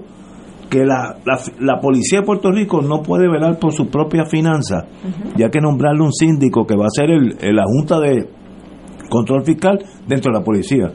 Eh, pues se compran 14 balas mañana o, o, o un chaleco de o eso lo va a decir alguien de, de, paso un ex agente del FBI ha sido nombrado provisionalmente como el síndico ¿Qué quiere decir todas esas pero cosas? No es la primera vez que le nombran un síndico a la policía de Puerto Rico. Parece que. Yo, yo he escuchado esa noticia ya varias veces. Digo, en, lo, en, los pasados años. No es la primera vez. Esto, este es para finanzas nada más. Esto no es para la operación de la policía. No, esto es para finanzas. Ah, yo pensaba que era para ver si los policías debieron haber estado el primero de mayo Ayer. aterrorizando a los manifestantes que estaban expresando su derecho constitucional a la libre expresión. Uh -huh. No es para eso el síndico. No, es la finanza, es con cuántas cuántas macanas vamos a comprar el próximo año. Y, y las balas y los chalecos. Eso lo va a decir un americano. Ay, ay, ay. bueno, pues ojalá que el amigo tuyo sea competente, el que al que nombraron. este jefe de, de, de finanzas. Sí, de síndico. Pero aquí han proliferado los monitores. Eh, se sí, llamaban monitores federales en, en, un momento. El colapso sí. administrativo de un país. Lo que nosotros nos, pues, seremos nosotros cuatro aquí hablando en español y todo el mundo afuera hablando en inglés porque hasta el, el lenguaje cambia. Eh, ¿Eso es lo que queremos? Pues yo soy el primero que digo que no. ¿Tú no crees que nosotros podemos manejar las finanzas de la policía de Puerto Rico? Eso lo puedo hacer yo. Yo. Ah, ¿Qué está pasando? Pues no sé. Y no hay sentido de urgencia no, de poner sí, no, nada en su lugar. Ninguno de los, nada. Ninguno de los cinco, sí. por, por, por, no discriminar, ninguno de los cinco partidos va a decir gran cosas sobre este cinco económico, este síndico económico. Fíjate, Vénelo. ahorita eh, Yaramari expresaba que nos están dejando un país eh, de envejecientes, de personas como yo, que, como nosotros. como nosotros. Yo, yo, cumplo años ya mismo y llevo ya como ocho años en el seguro social y sigo trabajando. Correcto. Y sigo estudiando que ese es otro tema aparte. Yo creo que las universidades en particular las que están vacías yo las llenaría, las atiborraría de personas envejecientes para que se pongan a estudiar, aunque parezca esto, ¿verdad?, contradictorio. Bueno, es que cuando tú escuchas noticias, por ejemplo, la- el Seguro Social de los Estados Unidos te lo está diciendo, mira, yo no sé hasta cuándo va a dar este botín. Exacto. O sea, eh, eh, Y el- los retirados de la Autoridad de Energía Eléctrica no saben si van a tener un retiro próximamente. Bueno, es peor, O sea, la amenaza es en pero es lados. peor porque ellos juraban que tenían un retiro y muchos de ellos vivían el retiro, o sea, se habían acostumbrado al retiro y de momento le dicen que no tienen retiro. Que es el caso, en otra, otra manera de verlo, el caso de los maestros que hace 100 años les dijeron que no era importante que se acogieran al seguro social porque había una, un sistema perfecto de jubilación bajo la bajo los happy colonials de la época temprana del Partido Popular Democrático. Este y eso es eso fue un crimen de lesa humanidad persuadir a los maestros y a los policías me refiero a hace 50 60 años que no era importante el seguro social pero a lo que te quería llevar era cuando tú hablabas de los envejecientes el otro pedazo mayoritario o relativamente mayoritario del electorado son las personas que formalmente no participan de la fuerza de trabajo o y o y o no participan de la eh, digamos de la comunidad contribuyente en Puerto Rico hay mucha gente que trabaja, gente buena, gente seria, gente que trabaja bien fuerte.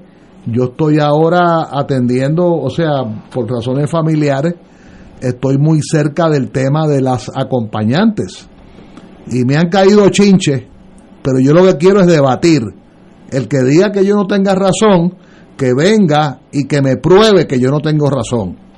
Cuando yo planteé de manera exagerada, de manera, eh, de manera eh, eh, exagerada para hacer un punto, cuando yo decía que no había una, un solo puertorriqueño que trabajara en el mercado de los acompañantes y que todos los acompañantes son hermanos de otros países que nos visitan. Ese es otro tema separado, ¿verdad? Y recibí crítica de gente que yo quiero mucho y que yo respeto mucho, pero pero que me que me prueben de que yo estoy equivocado, sencillo. A lo mejor yo estoy equivocado. Pero déjame regresar al punto de origen, o sea, está el componente de los envejecientes y están los que no participan oficialmente de la fuerza de trabajo. Eh, yo toda la vida, ah, por casi 40, ca- entre, en Puerto Rico 35 años, he, de- eh, he trabajado de manera diaria, algunas veces siete días a la semana, en el tema de los acusados, básicamente de, de vender droga. Aunque sea a nivel de, de pesetas y bellones y, yo tenía un primo que lo decía de otra manera, ¿verdad? Este, de, de bellones y pesetas apestosas, por no decir otra palabra. Eh, pero hay una cultura de no trabajar y de vivir de, de la ilegalidad. Entonces, ¿qué ocurre? Tenemos esos dos componentes. Están los, los envejecientes que ya trabajaron, eh, viven de verdad de la ayuda que se han, que se han ganado, por supuesto. pagado, claro. Este, y de mucha gente que no trabaja o que trabaja pero no contribuye al erario, no participa del erario. Entonces nos estamos quedando cada día más, cada día nos estamos quedando menos personas en la fuerza de trabajo. Correcto. Y entonces, cuando eso tú lo extrapolas a la cuestión electoral, y ahí es donde yo te decía, Ignacio, ahorita fuera del micrófono, que, que cuál es la verdadera base social, base electoral del Partido Nuevo Progresista. Yo la conozco, porque yo no tengo un solo cliente que no vote por el Partido Nuevo Progresista. Yo no conozco, yo no tengo clientes. Digo, los he tenido con historias trágicas. Una vez tuve un muchachito de Ponce que me dijo con casi con lágrimas en, sus en, en sus ojos, me dijo, mire licenciado, yo soy bisnieto de un mártir de la masacre de Ponce. Y tú sabes lo que, lo que me dolió eso. Tengo ahora uno que, me, que, que es nieto de una, de una pipiola que en paz descanse. Ahora no me preguntes por quién vota ese. No me preguntes por quién vota ese. Pero ¿y por qué pasa eso? Ese síndrome. Bueno, ¿Por bueno, por la dependencia. En el marxismo discutieron eso hace 160 años, 180 años. Carlos Marx discutía eso, de cómo la clase obrera tiene un segmento que se lumpeniza, que se enajena de la, de la, de la fuerza de trabajo. Y ese es el problema. Y, tú estás implicando que algo de eso ha pasado aquí. Bueno, no, yo, yo lo estoy diciendo con tragedia, con tragedia. Y te voy a decir más, un libro, Tato, que no se ha escrito en Puerto Rico, que no se ha escrito. En las, las, eh, los, los, los residenciales públicos fueron construidos para trabajadores, Correcto. para personas que trabajaran. No para continuidad de vivienda. ¿Ah? Y, y, y lo mismo ocurrió en el capitalismo, en, en Europa, en Estados Unidos, eh, en, en la Europa llamada occidental. Los re- lo, lo que nosotros llamamos residenciales públicos, que antes se le usaba otro nombre mucho más despectivo, era para personas que trabajaban, que salían a trabajar de madrugada. Y entonces el problema es que si usted me pregunta ahora, hoy, hoy, usted va a un residencial público, ahí hay historias de cuatro generaciones, no de dos, ni de tres, de cuatro generaciones. Y yo tengo casos de carne y hueso. A mí nadie me puede hacer cuentos, porque yo, yo tengo los, los, los, los nombres, los casos con nombre y apellido como ellos me dicen, no, lo que pasa es que mi abuela nació aquí, o mi abuela cuando era chiquita vivía en el edificio tal. Y yo le voy a decir algo que a mí me sucedió en mi Y, proceso. y, y perdona una frase, los primeros que no le metemos mano al problema somos en la izquierda. Somos los primeros que no le metemos mano, que nos vamos por la tangente y tú le hablas del problema y te dicen, ah, es que hay que, hay que legalizar más la marihuana. Oye, yo no te estoy preguntando eso. Por supuesto que hay que legalizarla, pero no me conteste con una ridiculez. Vamos a, vamos a debatir, vamos a, vamos a discutir de verdad. Compañera. No, iba, iba a añadirle algo más a eso, y fue una experiencia mía. Cuando yo corrí en las elecciones pasadas, yo no sé cómo, a mi teléfono entraban llamadas de presos para negociar conmigo sus votos en las cárceles. No me diga. Pues claro. ¿Cómo ellos obtenían mi teléfono? No me lo pregunte, pero, ah, Pero fue ya una habían llama- ya habían experiencia en hablado- mi vida. ya habían llamado Mira, soy fulano a de tal, estoy en tal centro, eh, llevo tanta... pe- yo estoy llamándolo porque nosotros queremos saber qué usted propone. O sea, estamos hablando, y lo traigo como un dato a, a- a lo que está hablando el licenciado, porque es que me parece que la gente tiene que entender lo entrelazado que están todos estos asuntos. Pero lo peor es que cuando nosotros nos dirigimos a la juventud, y yo lo y yo lo pasé hace poco porque estuve elaborando con una fundación y entre una de las pruebas que nosotros le dábamos a los jóvenes era que nos hablaran de qué modelos de personas o, qué persona los motivaba eh, les daba un buen ejemplo, eh, les creaba un, un ejercicio de motivación. Y yo tengo que decirle que la mayoría de todas las respuestas de todos los jóvenes en las diferentes escuelas públicas que fuimos es que ellos no tienen modelo o peor, los tienen. Sí, que, son los. El dueño del punto de droga. Claro, es peor. Claro, hablaba de, de, modelos inspiradores, ¿no? pero esto es triste porque es un asunto que, como muy bien dice el licenciado, nosotros no queremos hablar de estas cosas. Nosotros no queremos hablar de nuestra realidad, nosotros no queremos hablar de lo que realmente está pasando.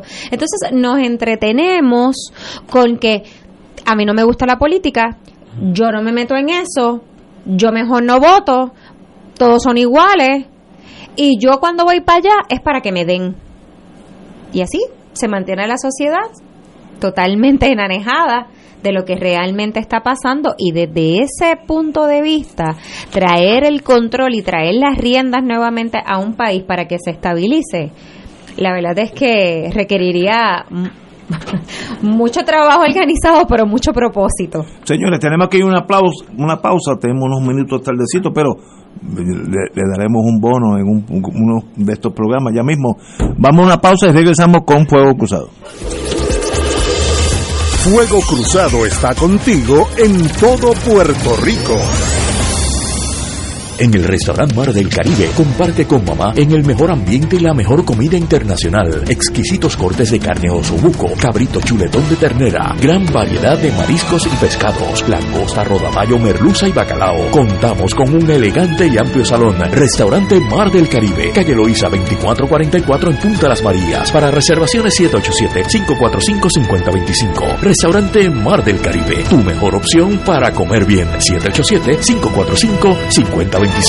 Puede ordenar una rica paella y celebrar en casa. 787-545-5025. La Arquidiócesis de San Juan te invita a su viaje Santuarios Europeos y Schoenstatt del 23 de agosto al 9 de septiembre, visitando Alemania, Suiza, Mónaco, España, Francia y Portugal. Únete junto al Monseñor Francisco Medina a esta experiencia espiritual de cultura y devoción. El viaje incluye pasaje aéreo y de vuelta vía Iberia, traslados y guías a todas las actividades contempladas en el itinerario, servicio privado de autobús con aire acondicionado, todos los desayunos en hoteles, 15 cenas en los hoteles, todas las excursiones según itinerario, impuestos, gastos hoteleros y propinas. Llama ahora a Culture Travel al 787-454-2025 o 787-569-2901. No te pierdas este inolvidable viaje a los santuarios europeos y Schoenstatt del 23 de agosto al 9 de septiembre visitando Alemania, Suiza, Mónaco, España, Francia y Portugal. Llama ahora a Culture Travel al 787 454 54-2025 o 787-569-2901. Ciertas restricciones aplican. Nos reservamos el derecho de admisión. Culture Travel, licencia 152AV90. A través de nuestra programación,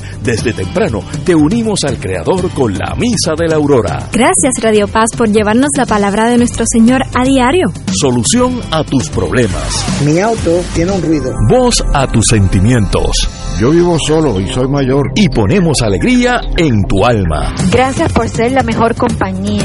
Siempre estoy con Radio Paz.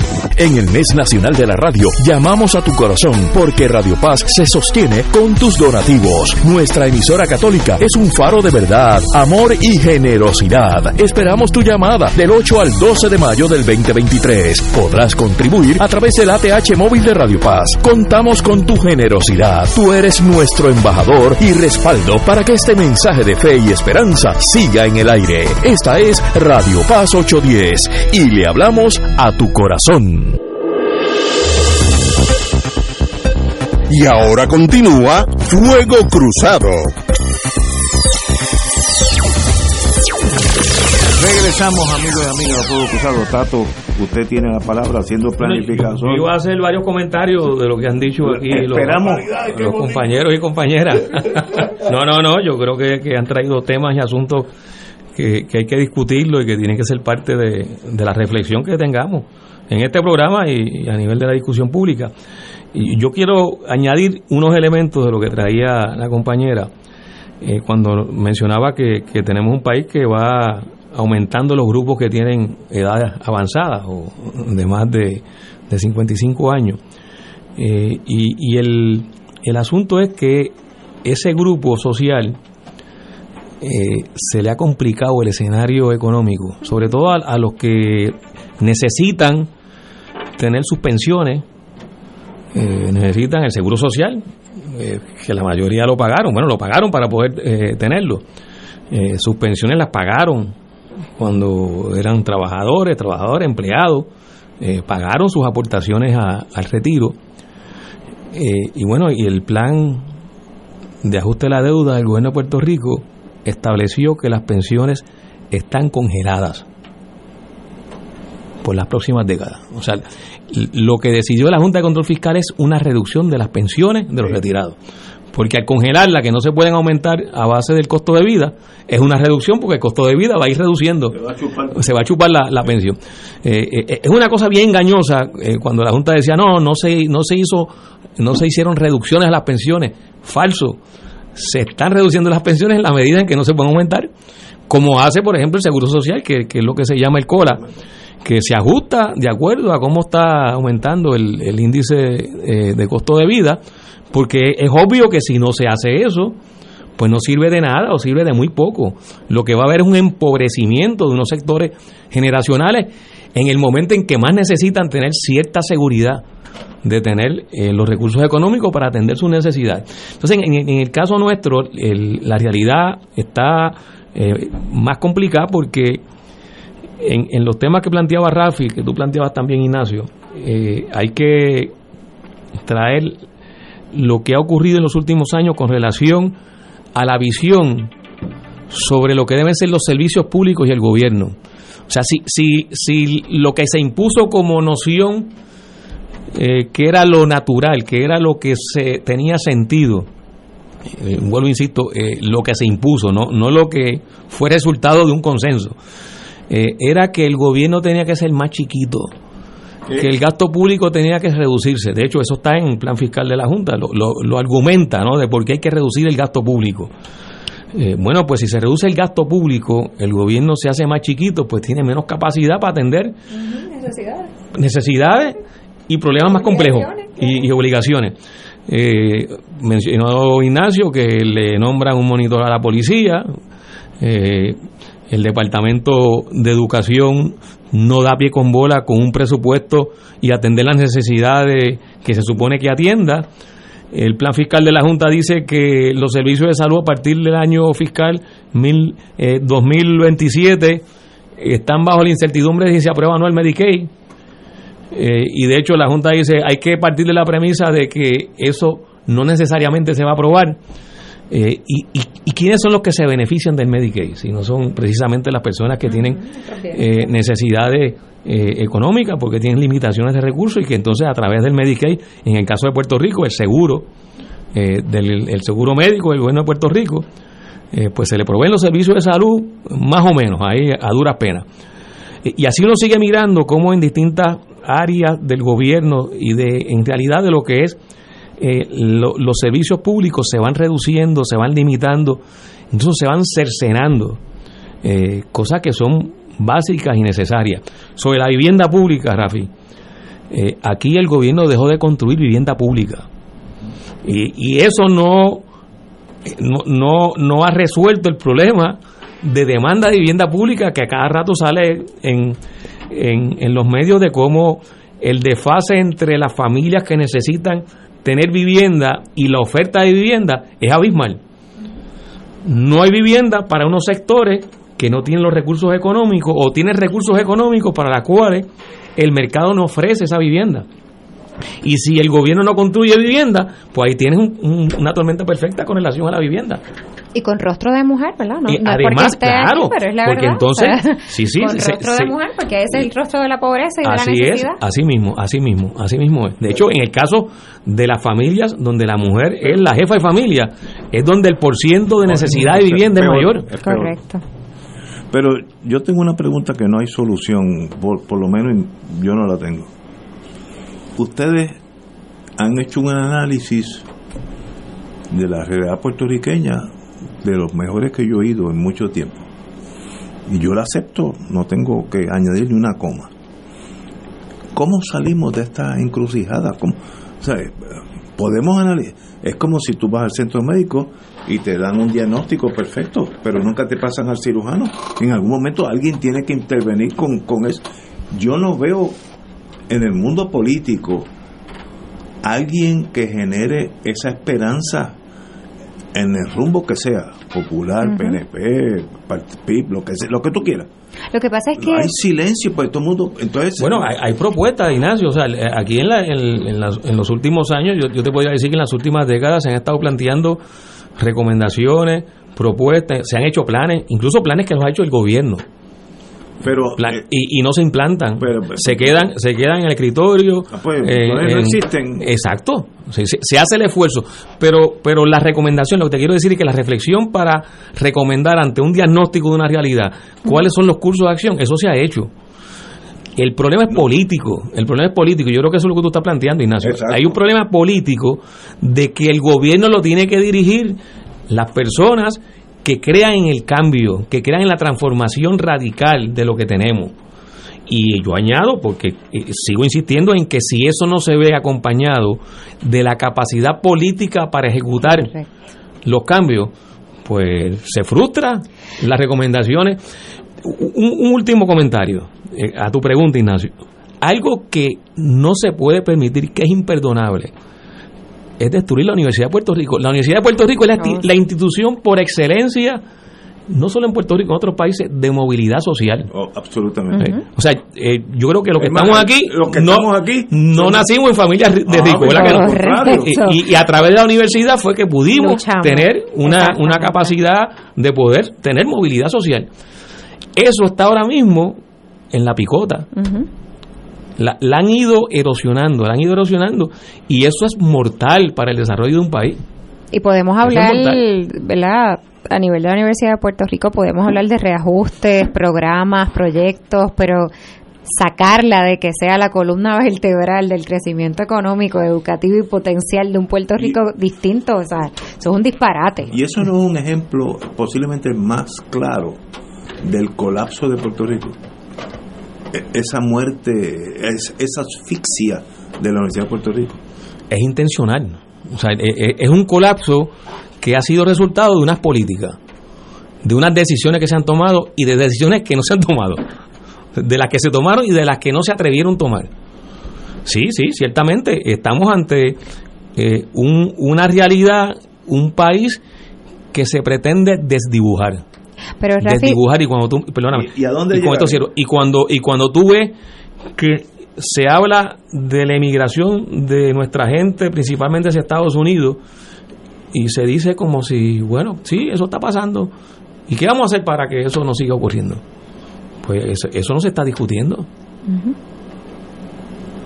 entonces si si no tenemos los incentivos y una capacidad de ofrecerle a la gente la garantía básica para que se queden en Puerto Rico, incluso para que regresen los que se fueron, eh, para tener todavía más capacidad que- humana para que- el- los proyectos económicos y los proyectos de país que necesitamos por lo- construir. Que la economía crezca y la generación de esa economía atraiga a esa Claro, gente. claro. Al contrario, ahora es al revés. La economía de Estados Unidos está jalando gente de aquí para allá. Y lo que estamos viendo es un desmantelamiento. Bueno, la noticia que discutíamos ahora del cierre de, de una farmacéutica, eh, que puede ser un caso aislado si no se da en el contexto de esto es- que estamos hablando.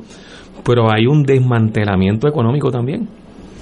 Pero es serio, la realidad es seria y se tienen que tomar decisiones y se tienen que tomar decisiones eh, radicales y pronto. Pero Rafi decía algo bien importante y yo creo que tiene que ver un punto de Ignacio con el de Rafi que, que, que es muy cierto. Él hablaba de la protesta de los trabajadores el primero de mayo, eh, la reacción de la policía, a quién decidió perseguir el Estado. Pero hay una parte también importante que hay que traerle a la mesa. ¿Por qué no habíamos más puertorriqueños allí si todos somos parte del bote? ¿Por qué no nos estamos dejando sentir? ¿Por qué todos nos dejamos sentir por un chat de amigos que estaban hablando allá tonterías de, de, de- de farándula, del pelo, de, de si yo opino que aquella es linda, aquella es fea, otras palabras oeces, etcétera, etcétera, que, que, que eran una barbaridad. Pero al final de cuentas era un chat de, de opiniones internas entre, entre los muchachos allá. Pero más sin embargo esto, que son situaciones que nos afectan a todos como puertorriqueños, no salimos a las calles. No nos manifestamos, no levantamos nuestra voz, siempre le pasamos la tutela al otro que lo resuelva. Y la contestación final, ah, yo no voy para allá, si al final todos los políticos son corruptos, todos me van a robar y aquí no va a pasar nada. O sea que la desilusión del puertorriqueño tiene este síndrome en cadena de la inacción ante todo. Y quizás por eso no llega el líder, ¿verdad? Que, que habla Ignacio, que, que, se levante y que, diga, claro, pero, pero quizás no sale porque, porque todos están tan de brazos caídos de que me va, vamos, eh, empezamos el programa hablando de Mariana, cómo la han perseguido por todas partes simplemente por denunciar las cosas que estrictamente están mal. Pero ¿cuánto le ha costado? ¿Quién le va a pagar los gastos legales a Mariana? Nadie. O sea, ella está asumiendo inclusive una posición arbitraria, injusta, pero para colmo, costosísima por hacer lo correcto. Imagínense cuántas personas hay allá afuera que quizás se parezcan a una Mariana o sean mejor que una Mariana, pero la miren a ella, miren su foto, miren lo que ella está viviendo, metiéndose con su mamá, metiéndose con su trabajo, metiéndose con su vida, pues que dicen yo, yo, yo para allá no voy, que, que se chave todo lo que quede. Y esa lamentablemente ha sido la posición a que nos han ido llevando poco a poco y, digo Mariana, pero me puedo poner a veces, muchas veces en su lugar. Porque, porque también me ha pasado a mí, ¿no? Si yo, por ejemplo, bueno, no, no, no, no debería hablar de esto, pero ya más no me puedo calentar con el tema. Cuando el presidente de mi partido nos dijo a todas nosotras asesinas, tuvimos que salir y decir, espérate, espérate, son nuestros derechos, ¿por qué me tratas de esa manera? O sea, y así pasa en diferentes momentos y instancias donde las personas buenas se cruzan de brazos porque dicen, yo no voy a ir a coger ese fuego. y ese sí que es fuego cruzado. hay la intención de que se genere esa indiferencia, porque la indiferencia, eh, quienes quieren que ocurra, permite la inercia. Correcto. Y, y, hay, unas, y hay unos sectores y personas que se benefician de esta inercia que se benefician de esta inercia y que mantienen sus privilegios, sus lujos, su riqueza, eh, mientras se va desmantelando eh, asuntos que son eh, vitales para nosotros como país. Ahora, hay un elemento de esperanza. Yo, yo, yo veo, como sé que ustedes también han visto y, quienes nos están escuchando, cómo hay unos sectores donde tenemos puertorriqueños y puertorriqueñas movilizados, trabajando, tenemos una, una generación de jóvenes eh, que están en todo el tema de la agroecología, haciendo eh, unas cosas extraordinarias. Este, igualmente en otra, en otras áreas de la actividad social y económica, en tecnología, pequeños negocios, tenemos muchos empresarios jóvenes que están eh, echando para adelante. De hecho, de las cosas que se menciona como parte del problema este que se, que se ha eh, traído de que no hay suficiente mano de obra para mucho eh, trabajo. Bueno, pues que es que hay mucha gente que ahora está haciendo su propio negocio. Eh, y se han sacado hasta unas cifras, se han dicho, sobre lo que representa esa cantidad de personas que dejaron de ser empleadas y ahora son dueños de sus proyectos económicos. Bueno, pues estos son elementos y signos de esperanza que es sobre los cuales nosotros tenemos que montar ese cambio y ese futuro desarrollo del país, porque ahí hay experiencia, ahí hay disposición, ahí hay energía, ahí hay voluntad, eh, no se han amilanado, están contra viento y marea echando sus proyectos eh, de vida, proyectos económicos, proyectos culturales, proyectos artísticos, proyectos de servicio. Aquí hay jóvenes que se dedican a brindarle servicio a personas y a sectores necesitados eh, en distintas dimensiones de la vida. Así que, que tenemos, tenemos gente, tenemos capacidad, tenemos pueblo. Eh, sí, coincido, tenemos que articular ese mensaje, insistir en el mensaje eh, y, lograr que se, que se produzcan y se implanten esa, esos cambios y esas ideas. Si un día de esto, un joven, hombre o mujer, proyecta esa certeza hacia el futuro, se queda con Puerto Rico yo soy el primero que digo que todos estamos buscando ese líder, hombre o mujer. Todos en Puerto Rico, del 100% de, la gente, bueno, búscate a alguien que diga que las cosas están bien en Puerto Rico. Búscate uno racional dentro del marco de racionalidad No hay nadie. Cuando un país... la, encuesta aquella de Nuevo Día hace par de meses lo, lo, lo, demostró. claramente. En Puerto Rico hay una desesperación por ver sucumbir un país y no tener opciones. Entonces la gente se va, emigran, es una solución. Pues yo me voy, mis cuatro hijos se fueron. Este, mis cuatro hijos se fueron, mis siete nietos se fueron. Ya se acabó. Ah, que sufrieron. Ninguna emigración es fácil. Siempre hay dolores. Pero ya, ya echaron raíces, ya se fueron. Pues nosotros perdimos cuatro hijos y siete nietos, que son desayuno, comprar carro, automóvil, eh, casa. Es una, una economía que se sigue moviendo. Desapareció. Yo no veo ninguno de los dos partidos mayoritarios, Popular o PNP, con la más ligera inquietud sobre estos temas. Nada. Eh, eh, seguiremos viviendo igual. La más importante es la comisionada residente o el comisionado residente, porque va a traer el dinero y más nada. Ese es el futuro de un país. Para nosotros terminar, ese es el futuro de nuestras vidas. Una cosa patética, de triste, patética. Pero hay algo bien importante. Cuando yo hablo y, el compañero Anglada se queda mirando a mí con algo de pena, algo malo estoy diciendo yo. sigue, sigue. Va, bien, Camilo, va bien. Tenemos que irnos. Buenas noches. Oye, a Yaramaris Torres, qué bueno que estás aquí con nosotros. Bienvenida a Fuego Cruzado. Traté de hacerlo mejor por no, excelente, que bien de mí cuando regrese. Bueno, eh, pues un privilegio, un privilegio tenerte aquí con nosotros y tienes el don de poder hablar en público, así que bienvenida. Gracias, gracias. Y siempre que me necesiten, claro que sí. aquí estaremos. Amigos y amigas, hasta el viernes.